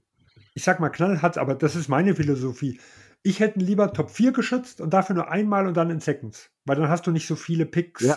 Durch dieses Debian Rule irgendwo äh, blockiert. Genau. Lieber ein bisschen mehr Risiko und dafür aber gleich die Dinger frei. Aber wie gesagt, das ist eine rein persönliche Philosophie das ist, nee, von, von der Geschichte. Sehe ich sehr ähnlich wie du grundsätzlich. Äh, ganz kurz, ist, das ist ja jetzt nicht der Pick dieses Jahr, ne? Das ist der für nächstes 24. Jahr. 24. 24. Das heißt ja dann im Umkehrschluss, dass man bis zum nächsten Sommer, wenn man dann weiß, ob dieser Pick rübergeht oder nicht, mal mindestens bis 28 keinen weiteren Pick dealen kann, oder? Ja, also schon, man kann ja immer sagen, zwei Jahre später. Also das ja, heißt, keinen konkreten zumindest, sag genau, mal keinen so. Also, konkreten, aber die Chance, hm? genau, die Chance, dass die Raptors den ja relativ früh abgeben, ist ja relativ hoch. Ist hoch das ist der ja. Unterschied zwischen, zwischen äh, einem Lottery Protecten Top 14, wenn dann nämlich ein Team Rebuild geht, haben wir plötzlich ein großes Problem. Top ja. 6 ist es relativ schwierig, mehrere Jahre reinzufallen äh, weil du ja, da, da, musst du unter den drei schlechtesten Teams sein, sage ich mal, mhm. damit, du, damit du eine realistische Chance hast, den, den Pick ja auch irgendwo zu behalten. Also der ist schon so, dass du eine gewisse Flexibilität hast noch bei der Geschichte, weil das andere Team sich doch noch mal halbwegs gut drauf verlassen kann, ähm, dass du, dass du da einen Pick traust, dass du mindestens einen Pick in der Zeit dann noch mal holst oder auch zwei kannst du bis, mhm. weil ab, ab, Sommer kannst du bis 30 quasi Picks äh, rausgeben. Da hast du mhm. eine realistische Chance, dass beid, dass zwei Picks noch mal rauskommen. Also du hast eine gewisse Flexibilität gewahrt. Ich bin halt, wie gesagt, lieber jemand, der nicht über die Jahre so, so viele Jahre geschützt hat, lieber ein bisschen weniger geschützt und dafür schneller weg. Ähm, aber das, wie gesagt, ist eine persönliche Geschichte. Wenn du natürlich gerade mhm. den fünften abgeben musst, dann siehst du vielleicht auch wirklich dämlich aus bei der ja. Geschichte. Ja. Aber wie gesagt, für mich ist halt Pöltl jemand, der in diese Situation perfekt passt. Und ich könnte mir halt vorstellen, ich nehme jetzt mal so ein krasses Beispiel, die New York Knicks 2020, 2021, die diese riesen Probleme auf, äh, auf Point Guard haben. Derrick Rose ist reingekommen und sie haben das auf ein, ein Team, was davor so knapp 50 Prozent Team war, hat plötzlich in der restlichen Saison fast 70 Prozent ihrer Spiele gewonnen. Das ist ein extremes Beispiel. Mhm. Derrick Rose ist aber auch damals kein Superstar gewesen, aber er hat diesen einen Loch hat er gefüllt. Auch wenn er im Vakuum nicht diese, diese Kanone war, die was geändert hat, es hat an der gesamten Saison ganz, ganz viel geändert. Und das könnte ich mir im wenn es gut läuft, ich rede jetzt nicht von 70 Prozent, aber so ganz grob bei Toronto schon vorstellen, er ja. ist wirklich jemand, den sie irgendwo brauchen. Also kann ich diesen Move absolut verstehen. Ich glaube, dieses Team ist deutlich besser. Aber ich, ja. Ja. Aber ich glaube, diese Saison ist nicht der, ist nicht der Hauptpunkt. Ich glaube, Toronto guckt auch noch mal weiter. Und das ist, glaube ich, der Unterschied, was das mit ist. Ich glaube, man kann sich etablieren als 48, 50 Punkte äh, Fliegeteam, was das angeht. Und man ist weiterhin, die sind flexibel. Das ist das, was ich die ganze Zeit bei anderen Teams kritisiere. Man hat ein OG Aninobi, der interessant ist. Man hat einen Siakam, der ein, sagen wir mal, ein All-NBA Third-Teamer so für mich, so ein Kandidat, Borderline-Kandidat irgendwo mit ist. Mhm. Ähm, man hat immer noch relativ viele Picks, die man irgendwo mit abgeben kann. Gut, man hat mit Scotty Barnes nochmal einen, den man auch, wir, wir sind ein halbes Jahr zurück und es geht darum, dass sie vielleicht mit ihm einen Kevin Durant hätten holen können. Und dann wäre plötzlich dieses Team dieser Contender gewesen. Um es mal ganz, je nachdem, wie das Gesamtpaket aussieht. Ja, genau.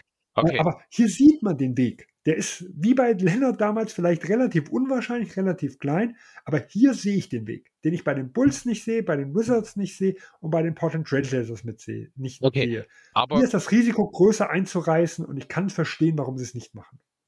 Okay, gehe ich soweit mit. Aber was machst du im Sommer? Was machst du mit Trent, mit Van Fleet? Bezahlst du sie beide? entscheidest du dich für einen, versuchst du vielleicht irgendwie in seinen Trade einzufädeln für einen von beiden, der dann eben diesen klassischen Point Guard bringen kann, der dann am besten auch gut neben den anderen noch passt. Was machst du dort? Also ich persönlich, ich würde nicht beide bezahlen. Muss ich ganz ehrlich sagen, Toronto muss dort im Backcourt was machen. Ja, also mein Gefühl sagt mir, dass, also bei, zumindest bei Trent hat man schon früh in der Saison gehört, dass er sich defensiv auch einer der Schwachstellen ist. Letztes mhm. Jahr war er sehr committed, dieses Jahr weniger. Ähm, da war er nicht 100% bei der Sache dabei. Er stand auch sicher auf dem Trade-Block schon relativ früh. Ähm, ich, ich würde ihn auch nur nehmen, wenn ich ihn relativ für einen guten Preis bekommen würde. Ich würde mich eher auf ein Fleet konzentrieren.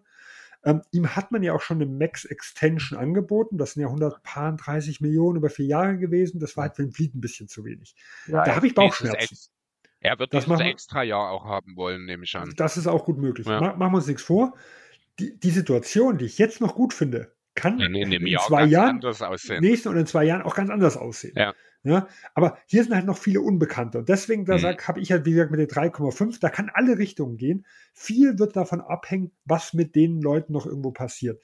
Bei Gary Trent Jr. sage ich halt einfach mal so, ähm, was glaubst du, hättest du für den bekommen? Also ich glaube auch hier wieder kein ja. Erstrundenpick. Ja, bei dem, au, ja. Nee, das Spiel, ist ja, für mich, gut, der Spielertyp Malik Beasley. Du hast schon recht, ja. Am Ende, bei dem Markt, der jetzt zur Trade Deadline war, hättest du wahrscheinlich am Ende wirklich fünf, keinen fünf Zweitrundenpicks. Ja, gut, okay, geschenkt. Genau, also, Machst du dann vielleicht wirklich nicht, aber es ist immer noch, ja gut, auf der einen Seite ist es immer noch besser, als ihn im Sommer ersatzlos zu verlieren. Andererseits würdest du damit Wobei, ich weiß nicht, wir werden da Next Man Up in Toronto dann, in so einem Fall wäre jetzt Van Fleet nicht mehr da? Weil mit Mal, trotzdem Pölten, also jetzt, äh, Quatsch, Van Fleet, also angenommen, man würde jetzt Trent abgeben. Wer werden so der Next Man Up jetzt spontan in Toronto? Also momentan sehe ich jetzt, also von, von dem Kader fehlt so ein mhm. bisschen, aber man hätte dann ja dann eventuell ja auch noch die Mid-Level-Exception, die man nutzen könnte. Nee, nee also, ich bin jetzt bei, bei jetzt diese Saison. Weil mir geht es jetzt darum, so. Gebe ich ihn jetzt noch für einen kleinen Gegenwert ab, werde mir ja trotzdem in einem elementaren Teil meiner Problemfelder in Pöltl besser und kann das verkraften, weil beispielsweise, ich schaue mir jetzt aber auch den Kader an und ich wüsste nicht, wer dort von der Bank auf der Guard-Position nachkommen ja. soll. Malachi Flynn ist dort der nächste wahrscheinlich schon, ja. oder?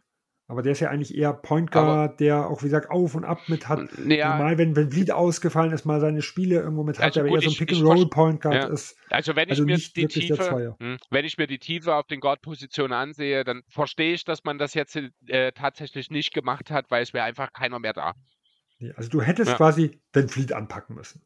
Wahrscheinlich. Wie gesagt, Gary ja. Trent Jr., wie gesagt, wir können nur spekulieren, aber rein von dem, wie ich jetzt den Markt interpretiere, glaube ich, für einen Erstrunden-Pick wäre wahrscheinlich weg gewesen. Und dann sage ich halt, also ich habe jetzt sportliche Ambitionen.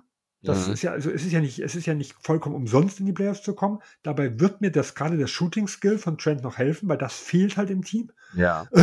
mir fehlt der Ersatz hinten und äh, ich gehe davon aus, dass ich jetzt nicht den Spieler zurückbekommen hätte, der auf dem ähnlichen Niveau wäre, weil dann, dann mhm. natürlich, dann reden wir über eine andere Situation. Also dann, dann weiß ich nicht, ob dieses, ja, ob diese vier, genau, äh, dann mal gucken, dann muss man halt gucken, welcher Spieler es ist und dann müsste man so bewerten, können wir ja nicht. Ja. ja. Und dann weiß ich nicht, ob diese vier, fünf Zweitrunden-Picks wirklich so viel ausmachen. Ob ich dann nicht lieber warte, weil vielleicht ergibt sich was im Sommer, vielleicht kann ich ihn in seinen Trade nutzen, äh, vielleicht nimmt er, zieht er auch doch die Player-Option, weil halt irgendwas, weil er merkt, der Markt ist nicht so groß. Ich weiß es nicht. Der Verlust, den ich habe mit vier, fünf äh, Zweitrunden-Picks im Vergleich zu dem, was ich auch verliere, finde ich das Verhältnis nicht schlimm was das angeht. Deswegen bin ich nicht so kritisch. Aber Toronto ist ein Team, das muss man ganz klar sagen, die sich ganz schnell in eine Situation bringen können, wo wir aus dieser aus diesem Ding, wo ich sagen muss, die müssen nicht unbedingt den Rebuild machen, die sind wirklich noch jemand, wo man abschätzen kann. Je nachdem, wie der Wert ist, kann es in beide Richtungen gehen. Ich sehe, beide Richtungen können erfolglos oder erfolgreich enden. Mhm. Ähm, aber die können sich auch schnell festfahren. Jetzt gehe ich mir zu Atlanta Hawks 2015, 16, sage ich mal, irgendwo mit hin.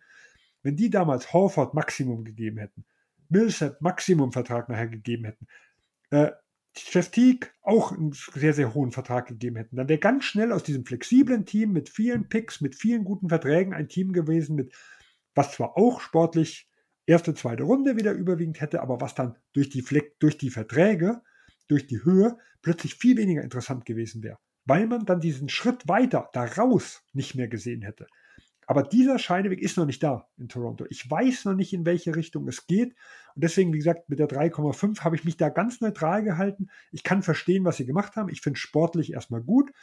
Äh, ich sehe die Chance nach oben. Ich glaube, sie werden auch wieder, sie werden auch wieder schauen, ist jemand zur Verfügung? Ja?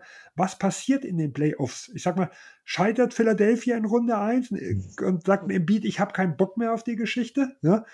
Äh, oder Minnesota oder in Minnesota Towns, ob ich ihn jetzt haben wollte, mal eine ganz andere Geschichte. Ja, aber du weißt, welche Richtung ich meine. Es ändert sich so viel von der Deadline bis zu dem, was in den Playoffs passiert. Und guck dir mal den Westen an. Wir werden zwei bis drei Teams haben im Westen, die in der ersten Runde rausfliegen, die mit hohen Ambitionen sind wo es richtig knallen kann. Und im Osten kann das genauso passieren. Da werden richtig gute Teams, werden ein oder zwei werden auf der Strecke bleiben in jeder Conference, was das mit angeht. Da kann es knallen und Toronto ist in der Position, da noch irgendwo mit reinzugehen. Und deswegen kann ich verstehen, dass sie das nicht aufgeben wollen. Okay. Aber ich sehe auch das Risiko. Deswegen, wie gesagt, das, dieser ganze Monolog, den ich vor dem ganzen Geschichte geführt hat mit dem Ding, führt dazu, dass, äh, was ich hiermit sagen wollte, die anderen drei Teams gehören für mich in die Kerbe. Ja, alle, die Rebuild wollen, haben recht. Toronto kann ich auch die andere Richtung sehen. Und es gibt noch Teams, wo es noch extremer ist, ähm, wo man noch eher dann verstehen kann, warum die nicht in Rebuild gehen, auch wenn vielleicht der Titel nicht das, äh, nicht das, das, das größte äh, Ziel da irgendwo sein kann mit der Kaderplanung. Ja. Okay. Gut. Ja. Dann halten wir also fest, die Raptors wissen am ehesten, was sie tun. Das überrascht mich jetzt bei diesen vier Teams auch wirklich nur wenig, wenn ich ehrlich sein soll. Ähm, gut, wir werden dann jetzt soweit durch. Wenn du magst, wir sind ja nur doch bei 2020 fast, werfen wir noch mal ein kleines bisschen einen Blick auf den Buyout-Markt. Würde ich dann aber wirklich jetzt nicht mehr allzu groß machen. Ich habe eine kleine Übersicht, die ist jetzt leider zwei Tage alt. Deswegen hat sich da vielleicht ein, zwei Sachen geändert äh, mit den neuen Signings, mit potenziell verfügbaren und bereits verfügbaren Spielern. Ich würde mal mit dem, was ich als Signings da habe, einfach mal anfangen. Äh, Dwayne Deadman haben wir schon drüber geredet vorhin, Reggie Jackson bei den Nuggets genauso. Terrence Ross und die Suns. Fand ich sehr spannend, denn der war ja im Grunde genommen schon sich einig mit den Mavs. Dann haben Chris Paul und Kevin Durant beschlossen, wir reden mal mit Terrence und dann war er auf einmal bei den Suns, so gefühlt. Ja, also äh, es, es, es, hieß ja, also auch von Mavs-Seite hieß es, ah, sie hätten sich dann doch für Justin Holiday entschieden. Die, die Reporter melden was anderes. Das, ja. also die, die waren ein bisschen anderer Meinung. Die mhm. sagen, das kam von Ross Seite, dass er sich abgewendet hat, was ich jetzt so gehört habe. Ich glaube, die Schwierigkeit bei Ross ist, also erstmal, die, dass ein, ein Spieler, der Tiefe bringt, im, im Suns-Kader zu haben, hilft immer. Wenn er dann auch ähm, noch seinen Dreier trifft, umso besser. Genau das, was wir die letzten ein, zwei Jahre von ihm gesehen haben, war jetzt nicht mehr so prickelnd. Er ist kein 3D-Spieler. Er ist im besten Fall ein 3 mit wackeliger D. Mhm. Ne? Ähm, aber wir haben ihn natürlich auch im Orlando-Team gesehen. Und jetzt, jetzt haben wir einen Spieler, der halt, sag ich mal, in, der, der seine Rolle haben könnte, der ein Veteran ist, äh, in einem Team mit halt mit Stars. Das kann ganz anders nochmal aussehen. Wie gesagt, positiv wie negativ. Wir haben beim Terence Roslin schon mal gesehen, dass er es auch kann. Ich glaube nicht, dass er in den Playoffs wirklich viel beitragen kann. Ich denke, er wird die, die Tiefe in der Regular Season sehen und äh, in den Playoffs in einzelnen Matchups, aber ich glaube nicht, dass er so ein konstanter, sagen wir mal 20, 25 Minuten Rollenspieler wird, sondern eher eine relativ kleine Rolle. Das sehe ich als wahrscheinlichsten. Ja, gut, 20, 25 Minuten vielleicht tatsächlich nicht, aber auch, wie du sagst, also er wird schon auch in den Playoffs durchaus seine Minuten und seine Momente haben. Dafür denke ich, ist er noch gut genug. Nicht konstant wahrscheinlich, aber das muss er in dem Team eben auch nicht. Deswegen kommt er vom Buyout-Markt für kleines Geld. Ähm, ja, Justin Holiday in Dallas hast du schon angesprochen, ist quasi jetzt die 1B-Alternative oder wie die Dallas Maps sagen würden, die AA-Alternative, weil ja Terrence Ross gar nicht wirklich interessant war. Das ist, ja, der hat in Atlanta total enttäuscht, ist dann jetzt äh, in diesem doch etwas kuriosen Deal, in dem die Hawks Sadik Bay abgestaubt haben, dann mit wo gelandet? Ich glaube in Houston, wenn mich nicht alles täuscht, und dort dann entlassen wurden, kann das sein? Genau, genau. Ja. Der ist nach Houston, weil im Endeffekt ja. hat Atlanta damit die Luxussteuer vermieden. Genau. Sie haben ja Bay aufgenommen und haben damit äh, quasi mit dem Deal sich noch ein bisschen Platz geschafft. Mhm. Ähm, und äh, ja, für mich ist halt, äh, ist er so ein Spieler, der der von der Position her einfach äh, wichtig ist. In Dallas haben sie viel dort verloren, da brauchen sie so jemanden. Mhm. Aber auch hier, das ist für mich so der klassische Bayard-Kandidat. Man sollte sich nicht zu viel von ihm erhoffen. Ähm, sobald es in die größeren Rollen geht, ist er einfach auf der Position unterqualifiziert, äh, was das mit angeht. Und wie gesagt, das ist auch ein bisschen wie bei Terence Ross, sehe ich, sehe ich dann auch so ähnlich. Der, der, der ich sag mal, optimal hat er maximal 15 Minuten, im schlimmsten Fall muss er 20 bis 25 spielen und das wäre aber schon dann irgendwo eher ein schlechtes Zeichen. Ja, aber er, er, kann immer mal wieder, er hat immer mal wieder seine guten Phasen, aber ich traue ihm konstant einfach nicht zu, äh, da einen richtigen Impact irgendwo zu schaffen. Aber wie gesagt, als Buyout-Kandidat vollkommen in Ordnung, nur wer sich mehr von ihm erhofft. Ja, aber das ist halt, wie gesagt, bei, auf dem Buyout-Markt sollte man sich nicht verlassen. Die Zeit, dass jemand den Titel beeinflusst hat vom Buyout-Markt, ich glaube, das war der letzte Stojakovic 2011, bei den Mavs und dann PJ Brown 2008. Also das ist über ein Jahrzehnt her. Ja. Ah, Reggie Jackson für die Nuggets macht das dieses Jahr. Ähm, Nein, äh, Bin mal Justin, gespannt. Justin Holiday war ich eigentlich vor der Saison war ich ein großer Fan von dem Signing aus Sicht der Hawks, weil er ja schon in der Theorie wirklich vieles mitbringt, was er am Ende eben alles gar nicht mitgebracht hat. Also es war auch einfach, vielleicht hat es auch einfach nicht gepasst. Ähm, ich, nun ist ja Atlanta in dieser Saison auch nicht unbedingt als zwischenmenschliche Wohlfühloase bekannt. Von daher, vielleicht ist das ja auch etwas, was dann Rollenspieler entsprechend ein bisschen beeinflussen kann. Ob das jetzt in Dallas an der Seite von Kyrie Irving unbedingt besser wird, darüber lässt sich natürlich auch diskutieren. Aber am Ende ist es in Dallas wie in Phoenix, die brauchen Flügelspieler, äh, um nach dem Trade entsprechend eine Menge Minuten dort auf dem Flügel wieder zu vergeben. Dallas noch mehr, weil eben kein Star-Flügelspieler wie Durant in Phoenix davor steht. Aber ja, also das wird nicht der letzte Wing gewesen sein, der mit Dallas in Verbindung gebracht wird, vermute ich. Ähm, Kevin aber Love. davor, finde ich, hat er eher so mal seine Flashes gezeigt. Mhm. Aber ich habe nie, ich habe auch ja, immer wieder Leute. genug Spiele gesehen, wo ich gemeint habe, okay, kein wirklicher NBA-Spieler. Und andere da sagt, okay, solider Flügel. Also immer irgendwo was dazwischen. Ja, am Ende halt, so ein halt, zehnter Mann in der Rotation halt. Genau, und er, das ja. ist halt einfach, er hat halt so ein Niveau, wenn es mal gut läuft, dann sieht er wie ein Rotationsspieler aus, mhm. und wenn es nicht läuft, dann wie jemand, der maximal Minimumspieler noch ist und für Verletzungen ganz gut und fertig. So, das ist halt so, aber wie ein klassischer Buyout-Kandidat dann eigentlich. Genau. Jo, dann haben wir da Kevin Love. Da weiß ich nicht, wie der genaue Status ist mit den Heat, aber es scheint wohl relativ sicher zu sein, dass es ihn an den South Beach verschlägt, nachdem die Cavs ihn jetzt ausgekauft ich hab haben. Ich habe nur bei Charms gelesen, bei The Athletic, der ja. uns also geschrieben hat, ähm, wurde quasi nur ein Kandidat genannt und das waren die Heat. Genau. Um, um Text. Also er hat nicht gesagt, er geht zu den Heat, aber die Heat sind interessiert und sonst stand kein anderes Team, sage ich mal, da irgendwo mit drin in dem Ding. Mhm. Also das ist schon mal zumindest mal ein Indiz. Es macht ja für beide Seiten auch Sinn. Definitiv. Die Heat haben ja. ein Riesenloch auf der 4. Ich glaube nicht, dass, also wir wissen ja nicht, wie, ich kann es momentan so schwer einschätzen. Er hat letztes mhm. Jahr, war ein potenzieller äh, Best Six-Man-Spieler, sage ich mal. Dieses Jahr spielt er teilweise kaum eine Rolle, komplett aus der Rotation gefallen. Man weiß gar nicht, woran es jetzt wirklich liegt, aber zumindest ein Upside ist da. Ich glaube, dass das System der Heat liegt ihm nicht wirklich, wo ja auch äh, viel Bewegung mit drin ist oder was auch immer. Aber da ist halt so ein großes Loch, dass halt allein seine Anwesenheit schon eine helfen. Hilfe sein kann, wenn er auch nur ansatzweise wieder dahin kommt, wo nächstes Jahr. Ob er jetzt mit der Starting Five, weiß ich nicht, aber vielleicht spielt man da ein bisschen kleiner. Aber dann mit der Bank, aber da, da kann halt jeder Mann helfen. Wie gesagt, auch hier klassischer Buyout-Kandidat, aber im Verhältnis zu dem, was die Heat irgendwo haben und auf der Position, kann er vielleicht der mit dem meisten Impact sein, wenn er nur halbwegs an letztes Jahr wieder anknüpfen kann. Ja, genau. Also das äh, wird auf jeden Fall ein interessanter Name sein. Ich bin ein bisschen überrascht, dass sonst gar keiner Interesse daran hat. Äh, also daran, das klingt schon wieder fies, also an ihm natürlich an der Stelle. Aber da müssen wir mal schauen. Vielleicht hat er sich ja auch schon ein bisschen Richtung Miami committed. Andere GMs wissen das und deswegen gibt es nur diesen einen Interessenten, weil allen eigentlich schon klar ist, dass er nach Miami will. Das kann ja durchaus auch sehen, sein. Ein sehr interessanter Name, der aktuell noch auf dem Buyout-Markt verfügbar ist, wo es auch so gefühlt in verschiedene Richtungen gehen soll, aber wohl die Timberwolves der Favorit sein sollen, ist Patrick Beverly. Der. Also, hm?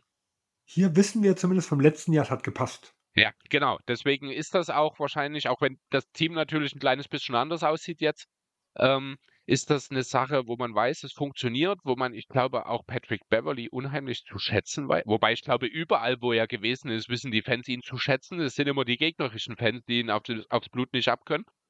Weil jetzt bei den Lakers gab es ja auch immer wieder ein bisschen Gerüchte, dass nicht alles so, also im Team, auch mhm. mit Beverly nicht alles so hundertprozentig gepasst hat.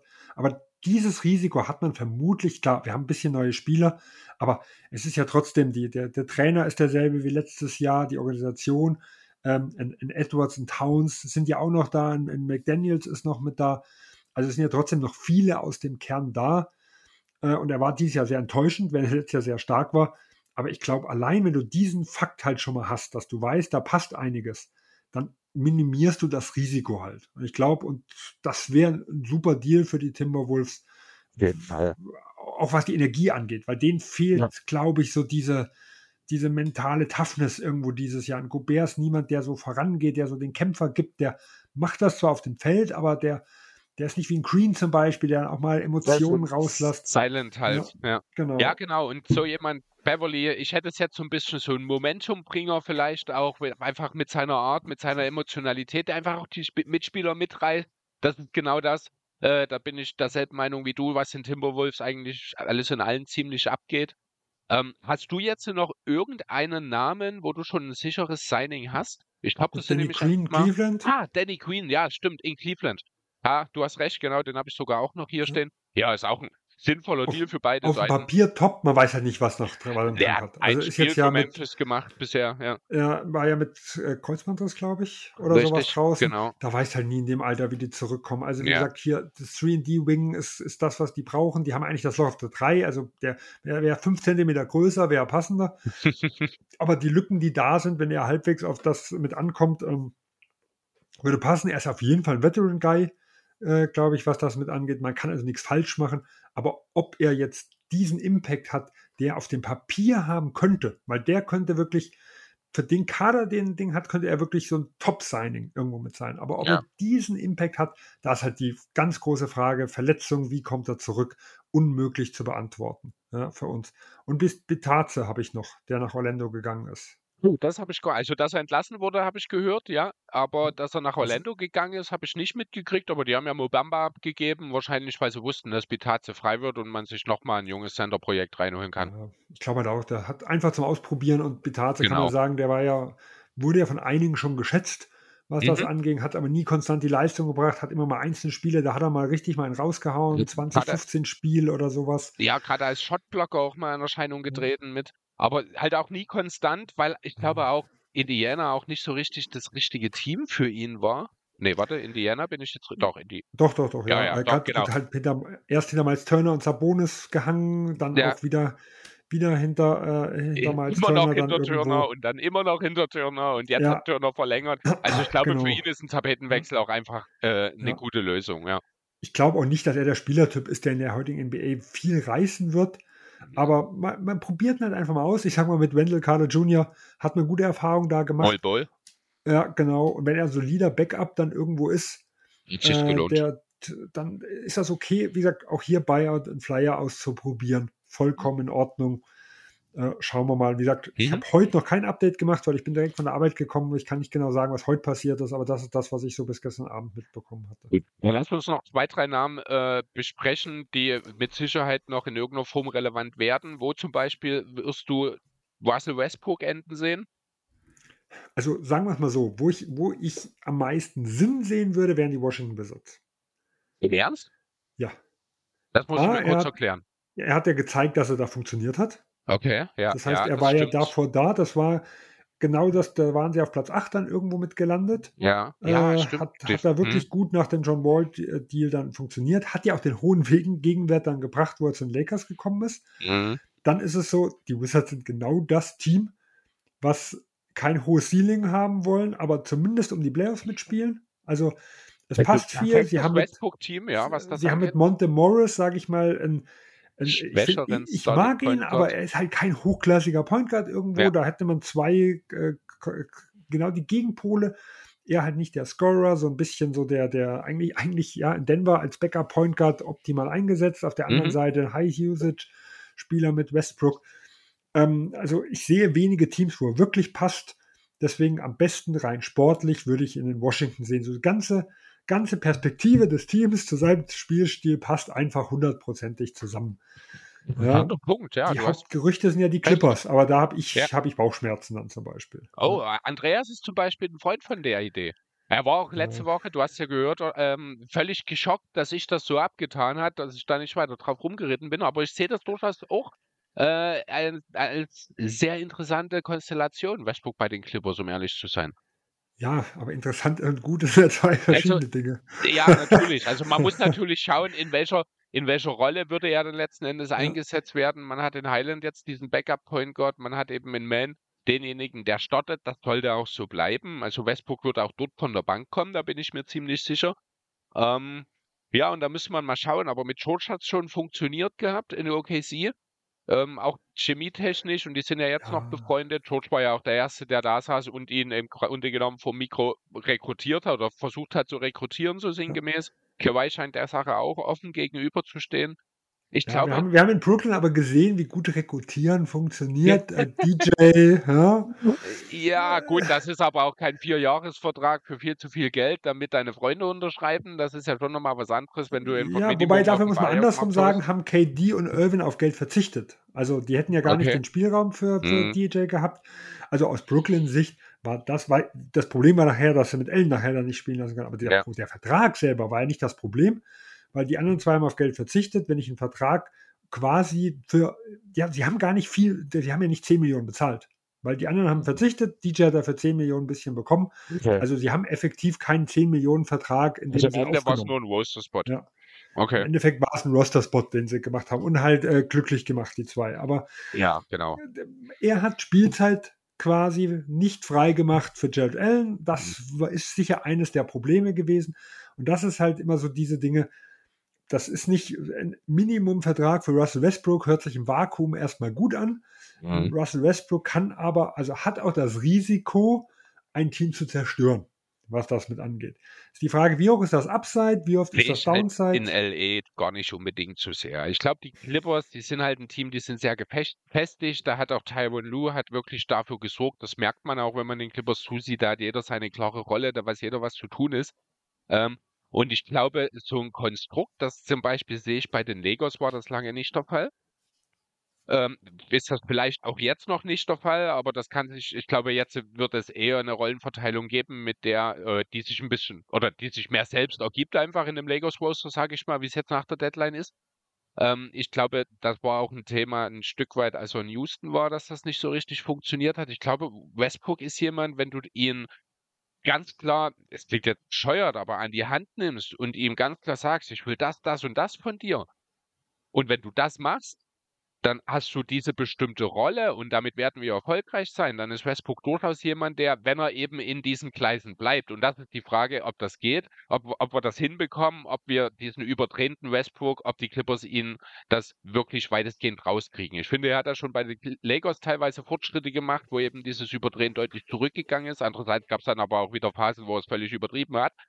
Insgesamt finde ich aber, es ist weniger geworden und ich glaube, die Konstellation bei den Clippers, auch mit den Charakteren, mit einem Batum, mit einem Moes, mit einem Covington im Lo Lockerroom, äh, natürlich mit Kawhi und George auch. Ich glaube, das ist eine Sache, die viele Synergien sogar freisetzen kann unter Umständen. Wie gesagt, bin ich sehr skeptisch. Ich sehe in ihm so ein bisschen die, die L. Iverson äh, zu den letzten Jahren. Ding. Doch, ich, das glaube ich, ich, schon. Okay weil ich glaube, er hält sich immer noch für besser, wie er ist. Also muss er, glaube ich, auch. Also wenn ich du in glaube, der Kategorie bist, musst jeder du das NBA-Spieler, genau. Ja, ja, und die Problematik, die ich zum Beispiel jetzt, der Unterschied zu den Lakers ist, bei den Lakers allein durch den ihre Rotation, durch den ihre schwachen, sag ich mal, Rollenspieler, Mhm. konnte er als Bankspieler, und zwar nicht neben den Stars, sondern als Bankspieler trotzdem noch eine gute Rolle spielen, ja. weil selbst mit seiner Ineffizienz, die er halt weiterhin hatte, obwohl er deutlich verbessert war, hat er Würfe genommen, die hat, hat er, sagen wir mal, nicht unbedingt anderen Würfen weggenommen, die, die es lieber haben sollten. Bei den Clippers sehe ich das Risiko genau andersrum, okay. dass da eigentlich viele Spieler sind, die vor ihm eigentlich die Würfe nehmen sollten und dass da das Risiko viel größer ist, dass er Würfe nimmt, die lieber Norman Paul nehmen sollte. Der M mit dem Namen, wo wir dahinter nicht ansprechen wollen, der heutigen Episode. Äh, e egal wer. Also im Endeffekt, das ist, das da, dass genau da andere das, Spieler mh. sind, die das machen sollten. Ja, und ja? das ist genau das, was ich meine mit dieser Rolle. Und das ist genau die Rolle, die Russell Westbrook dort zu übernehmen hat, wenn er für die Clippers wirklich auflaufen sollte. Er wird dort nicht äh, derjenige sein, der zwingend als erste Scoring-Option agieren muss äh, oder soll, sondern er wird derjenige sein, der in, den, in der Zeit, in der er auf dem Feld ist, wirklich der Playmaker sein soll. Ähm, ob er das, das hat, doch, das, hat doch jetzt schon gekracht in LA am Schluss. Auch da gab es schon Unstimmigkeiten und jetzt soll er noch einen Schritt zurückgehen. Also ist das denn realistisch? In der Theorie also, hört sich das alles gut an. Mm, ist das okay. realistisch? Oder äh, wahrscheinlich? Davon. Ja. Ähm, irgendwann wird Russell Westbrook an den Punkt kommen, wo er sich entscheiden muss, will ich einen Titel gewinnen oder will ich weiter eine große Rolle spielen. Dieser Punkt, glaube ich, wird irgendwann im nächsten halben Jahr da sein.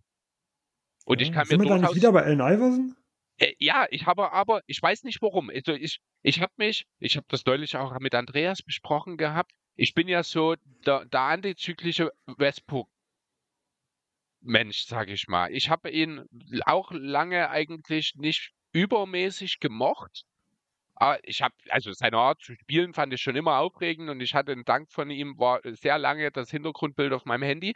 Aber ich fand, mit ihm erfolgreich zu sein, ist schwierig lange. Und aber mit jedem Russell Westbrook Hater, der ja im Laufe der Zeit immer mehr geworden ist, bin ich mehr zu einem Russell Westbrook Believer geworden. Ich weiß nicht warum. Ich würde jetzt auch nicht so weit gehen zu sagen, ich bin ein Fan von Russell Westbrook und seinem Spiel. Aber ich habe, ähm, und das habe ich schon mehrfach gesagt, ich habe ein gewisses Vertrauen in ihn. Ich weiß nicht, wo es herkommt. Ähm, das weiß ich auch nicht. Ich, ich weiß, ich kann es wirklich nicht sagen, aber ich bin ein großer Fan von jemandem, bei dem ich immer sehe, offensiv, also man muss dort auch sehen, ne, defensiv macht er das auch nicht unbedingt, aber wenn du Westbrook, wenn er am Ball hat, er wirft, er, gibt alles. Es ist, also für ihn gibt es nur 100% und 0% gefühlt. Dass er das natürlich auch fast genauso auf Offense und Defense überträgt, das ist eine andere Geschichte. Aber wenn Westbrook am Ball ist, ich sehe dem so gerne zu mittlerweile. Ich sehe, der hat dieses Selbstverständnis, dieses Selbstbewusstsein und auch diese Sicherheit, die er eigentlich gar nicht haben sollte. Aber sie ist da und ich, das fasziniert mich so sehr, dass ich daraus ein gewisses, ich habe Vertrauen in Russell Westbrook. Ich weiß nicht warum, aber es ist so. Lass uns einfach so stehen. Jetzt muss ich aber nochmal fragen, wo ja? ist der Unterschied zu Allen Iverson? Selbstvertrauen. Das ist, der war genau, ein Kämpfer, das was das mit angeht. Ansicht. Äh, ja, und, äh, ich, jetzt komme ich, weil was hm? mein Problem ist bei der ganzen Geschichte ist, Russell Westbrook ist für mich ein Spielertyp. Wenn er auf dem höchsten Niveau ist, dann ist er wirklich ein verdammt guter Spieler. Hm? Aber umso mehr man abbaut, umso mehr ist es das Entscheidende, was mache ich abseits des Balles? Weil ja. die besten Spieler sollten mehr die Bälle in die Hand haben und heutzutage, wir sehen, die Usage geht immer mehr hoch. Was drumherum passiert, ist immer entscheidender, was kann ich neben diesen leisten. Und in Russell Westbrook war in seiner Prime vielleicht nicht der Spieler, der, der ein Team zum Titel führt, aber für viele Teams war er ein bester Spieler, der die hohe Usage gerechtfertigt hat, trotz auch schwieriger Effizienz. Wie gesagt, auch hier sind wir eins zu eins bei Allen Iverson. Nur in dem Moment, wo du abbaust, dann ist genau dieser Spielertyp immer weniger gefragt. Er baut nicht so viel ab, wie, wie, wie das ist, aber umso mehr das ist, umso, ich, das geht irgendwie immer mehr weit auseinander, was die Rolle mit angeht. Und dann ist für mich immer das Ding, was, du, du willst in den entscheidenden Phasen die, den Ball immer mehr bei Leonard, bei George, äh, auch bei Norman Powell, den ich als, wie gesagt, besser ansehe, etc. mit haben. Was bringt er mir neben diesen Spielern? Mhm. Das muss ich mich fragen. Und nicht in den fünf Minuten, wo vielleicht keiner drauf ist. Was bringt er mir neben diesen Spielern? Und ist er dann damit zufrieden? Das kommt nochmal dazu. Und ich, diese Frage kann ich nicht so beantworten, dass ich sie sagen will. Also natürlich, mhm. wenn alles perfekt ist, wenn er, wenn er endlich mal der ist, der cuttet, äh, und das reden wir seit Jahren uns mit ein. Und das sind aber auch die, die Problematik, die wir bei ganz vielen Spielern, ich nehme jetzt mal Dennis Schröder, um vielleicht nochmal auszubreiten der hat für mich nie die Karriere in der NBA geschafft, die er vom Talent her haben könnte, weil er nicht ganz auf dem Niveau kommt, dass er die Rolle, die er zum Beispiel in der Nationalmannschaft und sowas hat, dass er die auf NBA-Niveau tragen kann. Ja. Also, was ist seine Rolle neben diesen Spielern? Und da hat er ein Jahr gehabt, da hat er der Dreier gut funktioniert, da hat er einen überragenden Playmaker neben sich gehabt, OKC. das war ein OKC mit der Dreigard-Position, da hat er in das Konstrukt gepackt. Aber immer, wenn man ihn die Rolle anders machen wollte, dann war einfach, er war immer noch, er war viel besser wie viele Spieler, die ich besser in, lieber in ein Team hätte. Wenn, wenn ich ein Ranking ja. mache von Top-Spielern, vom rein Talentlevel, wäre er vielleicht in der Top 100 und andere Spieler, die bei 200 sind, hätte ich lieber im Team. Weil die besser neben diese Stars passen. Und so funktioniert die heutige Liga, was das mit angeht. Und da fällt es mir schwer, Russell Westbrook in diesem Konstrukt zu sehen. Neben diesen alles, guten Spielern. Ja, kann ich alles total nachvollziehen. Wie gesagt, das ist diese Russell-Believer-Thematik, die ist auch mir persönlich ein bisschen unklar. Aber ich, Sehr unheimlich, aber, gell, ja, für dich selber. Ist, ist es definitiv, aber ich gehe offen damit um. Ich, ich gebe meine Fehler zu. Nein, ich weiß nicht, ich mag einfach Spieler, die denen ich das abkaufe, dass für die Basketball auch einfach alles ist. Ich habe sogar, ich habe es mal im Vorfeld der Saison im Power Ranking oder sowas habe ich auch irgendwann mal mit voller Überzeugung, ein Stück weit kann ich das, oder sage ich das auch jetzt noch, gesagt, ich würde Russell Westbrook den letzten Wurf des Spiels nehmen lassen. Ja, wirklich. Weil ich, weil ich, wenn der vor mir stehen würde, der guckt mich an und der brennt und ich will, dass der diesen Wurf nimmt, weil keiner will diesen Wurf mehr nehmen als er. Nicht für sich selber. Und das ist das, wo ich auch immer sage, diese ganze Triple-Double-Geschichte, die hat seinem Ruf unheimlich geschadet. Denn viele dieser Triple-Doubles von Teamstrategie, was aber halt auch häufig einfach nicht Teil der Diskussion dabei gewesen ist, ähm, Steven Adam ausblocken, damit genau, Russell Westbrook gleich vorgerannt Schnelle, kann. Genau, schneller Rebound des Guards, schneller Transition-Punkte, das ist die Idee dahinter. Äh, Steve Adams hätte wahrscheinlich doppelt so viele Rebounds in OKC holen können, aber die Taktik vom Coach oder allgemein, sicherlich hat auch Adams dort bereitwillig mitgemacht, war eben Westbrook diese schnellen äh, Konter zu ermöglichen. Dadurch sind diese Triple-Double entstanden. Er hatte natürlich, natürlich auch mehr Möglichkeiten, dann wieder zu werfen und vorne den Rebound zu holen, weil er war ja allein von. Ja, Nein, hier versuche ich halt Kopf und Herz zu unterscheiden. Ich bin ein riesen Allen Iverson-Fan, also ich ist auch, mein Top 3 All-Time, äh, Nummer sag mal, hinter, hinter MJ und kämpft dann mit Kevin Garnett und Hakeem Olajuwon um die zwei Podestplätze. Ja. Okay was das mit angeht. Äh, aber genauso Russ Westbrook war auch mal vielleicht einer, sagen wir so Top 10, vielleicht sogar Top 5. Ich habe den auch sehr gemocht. Mhm. Aber hier unterscheide ich zwischen einfach dem, was ich, wie gesagt, ich mag ihn als, also, also er, er deprimiert mich auch manchmal, wie er spielt, aber sein Herz absolut. Aber ich versuche mir irgendwie trotzdem das Szenario, also das gibt es, garantiert, aber dieses Szenario als realistisch und wahrscheinlich vorzustellen, das fällt mir extrem Schwierig, schwer. Natürlich. Und dann in einem Team wie die Clippers, wo die halt viel auch aufs Spiel setzen, wenn die sowas mitmachen. Weil Russell Westbrook ist halt nicht einer, mhm. dem man einfach so wie der normale Minimumspieler sagen kann, ach, ich habe es mal probiert und gut ist. In Ist das so? Westbrook, Also, ich, ich weiß, ich weiß, es gibt keinen einzigen Spieler, der sich jemals negativ über Russell Westbrook als Teamkollege geäußert hat. Auch bei den Lakers nicht. Also, okay, jetzt aber mal andersrum. Das Ja. macht es doch viel schwerer, ihn zu benchen oder ihn loszuwerden, wenn es nicht funktioniert. ist das so? Wenn er, ja, weil das Team steht ja dann eher hinter ihm. Wenn er Ja, na gut, unbeliebt also- wäre, dann ist man also- ihn doch, dann kann man doch ganz schnell sagen, hier, hat nicht funktioniert, typischer Bayer-Kandidat, wir haben es ausprobiert, nach zwei Wochen kann er wieder gehen.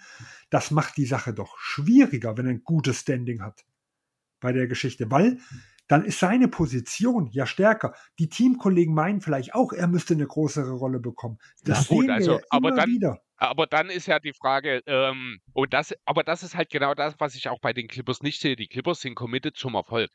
Ne? Das macht die Teamstruktur, das macht der Kader. Die Clippers wollen nur eins, die wollen den Titel. Und jeder Spieler, der dort drin ist, egal wie gut er mit irgendjemandem befreundet ist, äh, ordnet sich diesen, diesem Ziel unter. Also so, so empfinde ich die Clippers. Andreas wird sich, wenn er das hört, äh, der wird total schockiert sein, wie ich hier die Clippers äh, ja anpreise regelrecht da in diesem Kontext. Ähm, und ich, ich, ich kann mir eben vorstellen, also ich kann mir, die Clippers sind ein Team, ich gebe dir recht, ne, da gibt es viele Fragezeichen dazu. Aber wenn es ein Team gibt, wo ich sage, diese Fragezeichen sind kleiner als bei vielen anderen Teams, dann sind es die Clippers. Also, Ich, ich finde, bei, bei vielen suboptimalen Matches sind die Clippers noch das Beste. Also ich sehe eine ähnliche, also ich sagen wir mal, ich nehme einen anderen Vergleich, die wie DJ in Brooklyn, wo, wo er gestartet ist, weil die Mitspieler der Meinung waren, er müsste spielen. Und Ja. das, das ist das, was ich meine jetzt auf Russell Westbrook bezogen. Wird Nicht, weil er der bessere Spieler, also ich rede nicht vom Starten, sondern von den Minuten. Dass Nee, er eine schon, größere. Rolle haben wird, wie er haben sollte, weil Paul George für ihn geworben hat, er ist Big Buddy, der ist so begeistert. Ich glaube, das spielt eine Rolle. Ich sage mal das Risiko. ich nehme Das, jetzt das Risiko. Risiko. Aber ich sehe dieses Risiko Das sehr gering. Upside sehe ich als kleiner wie das Risiko. Das ist halt, das ist halt meine, Okay. Ja, bei mir geht vielleicht ein bisschen in die andere Richtung, vielleicht hält sich so ungefähr die Waage. Ich finde, das hat sehr viel Reiz, muss ich ganz ehrlich sagen, Westbrook und die Clippers. Ähm, ich fand es schon ein bisschen lustig, als dann von Big Three geredet wurde in diesem Kontext. Habe ich sogar, ich glaube heute früh, als ich auf Arbeit in der Bahn saß, also auf dem Weg zur Arbeit in der Bahn saß oder so, habe ich auf Social Media ein Bild gesehen von PG, von Kawhi und von Russell Westbrook und dann stand da halt wirklich drüber die neue LA Big Three. Das war dann auch mir ein bisschen zu viel an der Stelle, muss ich ehrlich Schon gesagt wieder eine sagen. Big Three in LA. Äh, ja, ja, genau. ne? Es gibt jede Menge Big Threes in LA. Ah ja, die, die, Genau. die Clippers wollen die Lakers halt wirklich ablösen. Ja? Jetzt genau. haben sie die Westbrook, LeBron, Anthony Davis Big Three abgelöst durch ihre eigene wollen. Ja. genau. Ei, ei, ei. Okay, gut. Sven, ich glaube, Chris? zwei Stunden und 45 Minuten Ja. und ein bisschen mehr inzwischen sogar. Ich glaube, Du wir haben darfst deine geschafft. Werbung nicht vergessen. Ja, die Werbung. Ich muss mich Sonst, jetzt sonst gibt es. Ärger vom Ja. Andi. Ja? Du hättest ja wahrscheinlich am Anfang schon machen müssen. Ja, ich hätte zwischendurch schon mal machen müssen. Also ihr wisst, wie ich alles schon mal vor etwa anderthalb Stunden gesagt habe. ähm, Was leider verloren gegangen ist auf der ich, muss da, Spule. ich muss da versehentlich die Stummtaste mal mit Mikro getroffen haben oder so, keine Ahnung. Ähm, ja, äh, ihr kennt das, liebe Hörer. Folgt uns auf Instagram, folgt uns auf Facebook, folgt uns auf Twitter. Kommuniziert mit uns, wenn ihr das möchtet. Stellt uns Nur Fragen. mit dir nicht auf Twitter, du antwortest eh kaum dann. Äh, das, also ich würde es vielleicht irgendwann mal mitkriegen, aber ja, äh, schreibt am besten den Airball-Podcast. Genau, Andreas kümmert sich meistens ja. drum, genau. Genau, folgt uns natürlich auch bei Spotify. Lasst uns gerne, falls ihr das noch nicht gemacht habt, die fünf Sterne da. Die könnt ihr, ich glaube, auch bei Apple Podcast vergeben, wo ihr sogar noch in Wortform eine Bewertung mit abgeben könnt, wie toll wir sind oder wie weniger toll. Oder wie irgendwas auch immer ihr euch denkt. Wie Macht sehr ich das euren ruhig. Postcard jetzt versaut habe, ja. Ja, wie, wie gern ihr Sven öfter oder weniger oft bei uns hören Oder weniger würdet. öfters. Wie schön es war, Andreas da zu haben. Ja, genau. Was gehört sonst noch dazu? Ah, Andreas, du wirst mir bestimmt nachsehen. Wir wir sind fast drei Stunden dabei. Es war eine schwere Woche. Ähm, ihr kennt das. Folgt uns, hört uns, liked uns und ja, schreibt uns, wenn ihr das möchtet, gerne auch. Ab und zu bin ich auch mal, apropos, schreibt uns. Äh, muss ich jetzt doch vielleicht noch eine kleine, kleine Geschichte, ich werde es nicht im Detail machen, aber ich habe ja, ähm, die Charlotte Hornets sind ja so ein bisschen momentan mein Lieblingsopfer in der NBA. Könnte der eine oder andere mitbekommen haben. Komm, und ich habe kann das doch, sein? ja, ja, und ich habe es nun doch geschafft, ne, Hornet, einem Hornets-Fan so sehr auf die Füße zu treten, dass ich doch, äh, dass wir doch dazu kontaktiert worden sind und die gute ein kleines, ein klein wenig künstlerisch aktiv geworden ist. Ähm, sie hat eine äh, Karikatur, würde ich es jetzt einfach mal nennen, von mir gezeichnet. Fand ich sehr schön, die muss ich mir noch ausdrucken, die möchte ich auf Arbeit hängen, so als Symbolbild. Wenn dieses Bild hängt, bitte nicht ansprechen. Weil ich werde. ja, und hat dann noch äh, ein bisschen in kreativer Art und Weise versucht, ein bisschen gegen mich zu dissen, weil ich ihr Lieblingsteam doch sehr, sehr rund gemacht habe die letzten Wochen, ab und zu mal. Ähm, ja, vollkommen, vollkommen unverdient natürlich. äh, ja, Die also machen hervorragende Arbeit da. Richtig, ja. ja. Also bestes Team der Liga. Irgendwann vielleicht einmal, wenn ich nicht mehr lebe. Äh, keine Ahnung. Ansonsten, ja, liebe Bianca, ganz besondere Grüße an dich. Ich liebe die Charlotte Hornet. Ähm, Also das Maskottchen. das ist cool. das ist zumindest ein Logo. Anfang, ja. Ja. Ja, aber fang, lass, lass uns nicht über das Personal reden. Nein. äh, ja, genau. Nee, also auch, auch wenn ihr der Meinung seid, dass wir irgendwo über die Stränge schlagen, wenn ihr der Meinung seid, ihr müsst uns auch mal ein bisschen dissen, nur zu, äh, dann äh, schreibt lieber vielleicht sicherheitshalber in den ersten Satz für Chris, nicht für Andreas, denn die Reaktionen sind noch unterschiedlich. Andreas rief mich dann an, die Woche, abends, hast du schon gelesen? Und ich wusste erst mal gar nicht, was er meint. So, dann halt, er hat vorher am Tag schon mal erzählt halt, dass Bianca was geschrieben hatte, aber ich habe den ganzen Tag nie geschafft. Und abends rief er dann an, weil noch nichts von mir kam. Und dann habe ich mir das durchgelesen und Andreas muss wohl doch ein bisschen schockiert gewesen sein. Wer uns so ein bisschen kennt, weiß, Andreas ist ein bisschen sensibler als ich, was das angeht. Ich bin da doch sehr frei Schnauze und gehe auch mal unter die Gürtellinie. Und ich habe mir das dann durchgelesen und musste die ganze Zeit grinsen und lächeln. Hab immer wieder kam so ein Lachen aus mir raus, so ein schnaubendes Lachen quasi. Andreas hat das am Telefon gehört und war total erleichtert. Boah, ich bin erst einmal froh, dass du jetzt hier lachst. Ich glaube, wenn ich das gekriegt hätte, ich hätte anders reagiert. Fand ich auch sehr, sehr lustig. Aber ähm, vorlesen möchte ich es an der Stelle dann doch nicht, weil es vielleicht doch den ein oder anderen Hörer traumatisieren könnte. Also es war noch eine Art Gedicht oder ein kleiner Text mit dabei, aber der ist dann doch nicht für alle Hörer geeignet, würde ich sagen. Verdammt, jetzt will ich es wissen. Ma ma machen wir dann nachher. Gut. Jo, nee, ich denke, dann haben wir es soweit. Ich danke dir wie verrückt, dass du da warst, Sven. Es hat sehr viel Spaß gemacht. Ich hätte niemals Definitiv. gedacht, dass wir drei Stunden jetzt fast zusammensitzen. Ähm, Habe ich dann morgen noch in der Nachbearbeitung ordentlich was zu tun. Ähm, ja, steht bei dir in Zukunft noch irgendwas an? Möchtest du noch den Fokus auf irgendwas aus deiner Ecke lenken? Nee, also was das angeht, äh, bei uns ja so, unser Podcast, was wir von Basketball.de hatten, den gibt es ja momentan nicht, weil die zwei Kollegen, mit denen ich das hatte, aus dem Studium raus sind, im Arbeitsstress. Mhm. Äh, und äh, grundsätzlich ist ja so, dass bei Basketball.de die eine neue Führungsriege suchen, weil die Leute einfach alle mittlerweile aus Studium und allem raus sind. Also wer sich auskennt, äh, wer, wer Lust hat, da in Journalismus mit reinzugehen, kann sich dort gerne melden. Ich bin zu alt und zu eingebunden, was Family angeht, um da auch noch irgendwo da was so mitzumachen. Ähm, aber wie gesagt, deswegen momentan die letzte Zeit, gerade zur Deadline oder kurz davor, viele Gastauftritte gehabt, jetzt bei euch, vor bei Jonathan dreimal, immer noch mit Herz und Seele und sowas mit dabei, aber halt nicht mehr jede Woche, wie es mal bis vor einem Jahr noch war. Mhm. Hast du jetzt noch irgendwo einen Gastauftritt geplant oder kehrt jetzt erstmal wieder Ruhe ein bei dir? Jetzt ist erstmal wieder Ruhe, zumindest meines Wissens. Wer weiß, wie schnell sich das wieder ändert. Ja? Spätestens zu den Playoffs wirst du wieder gefragt sein, da bin ich mir sicher. Ah ja, mir macht ja auch richtig Spaß, also von dem her gar kein Problem. Schön. Gut, dann nochmal danke, Sven. Schön, dass du da warst. Schön, dass ihr alle zugehört habt. Ich bin Chris. Nächste Woche ist Andreas auch wieder dabei. Und ja, vielen Dank. Ciao. Ciao, ciao.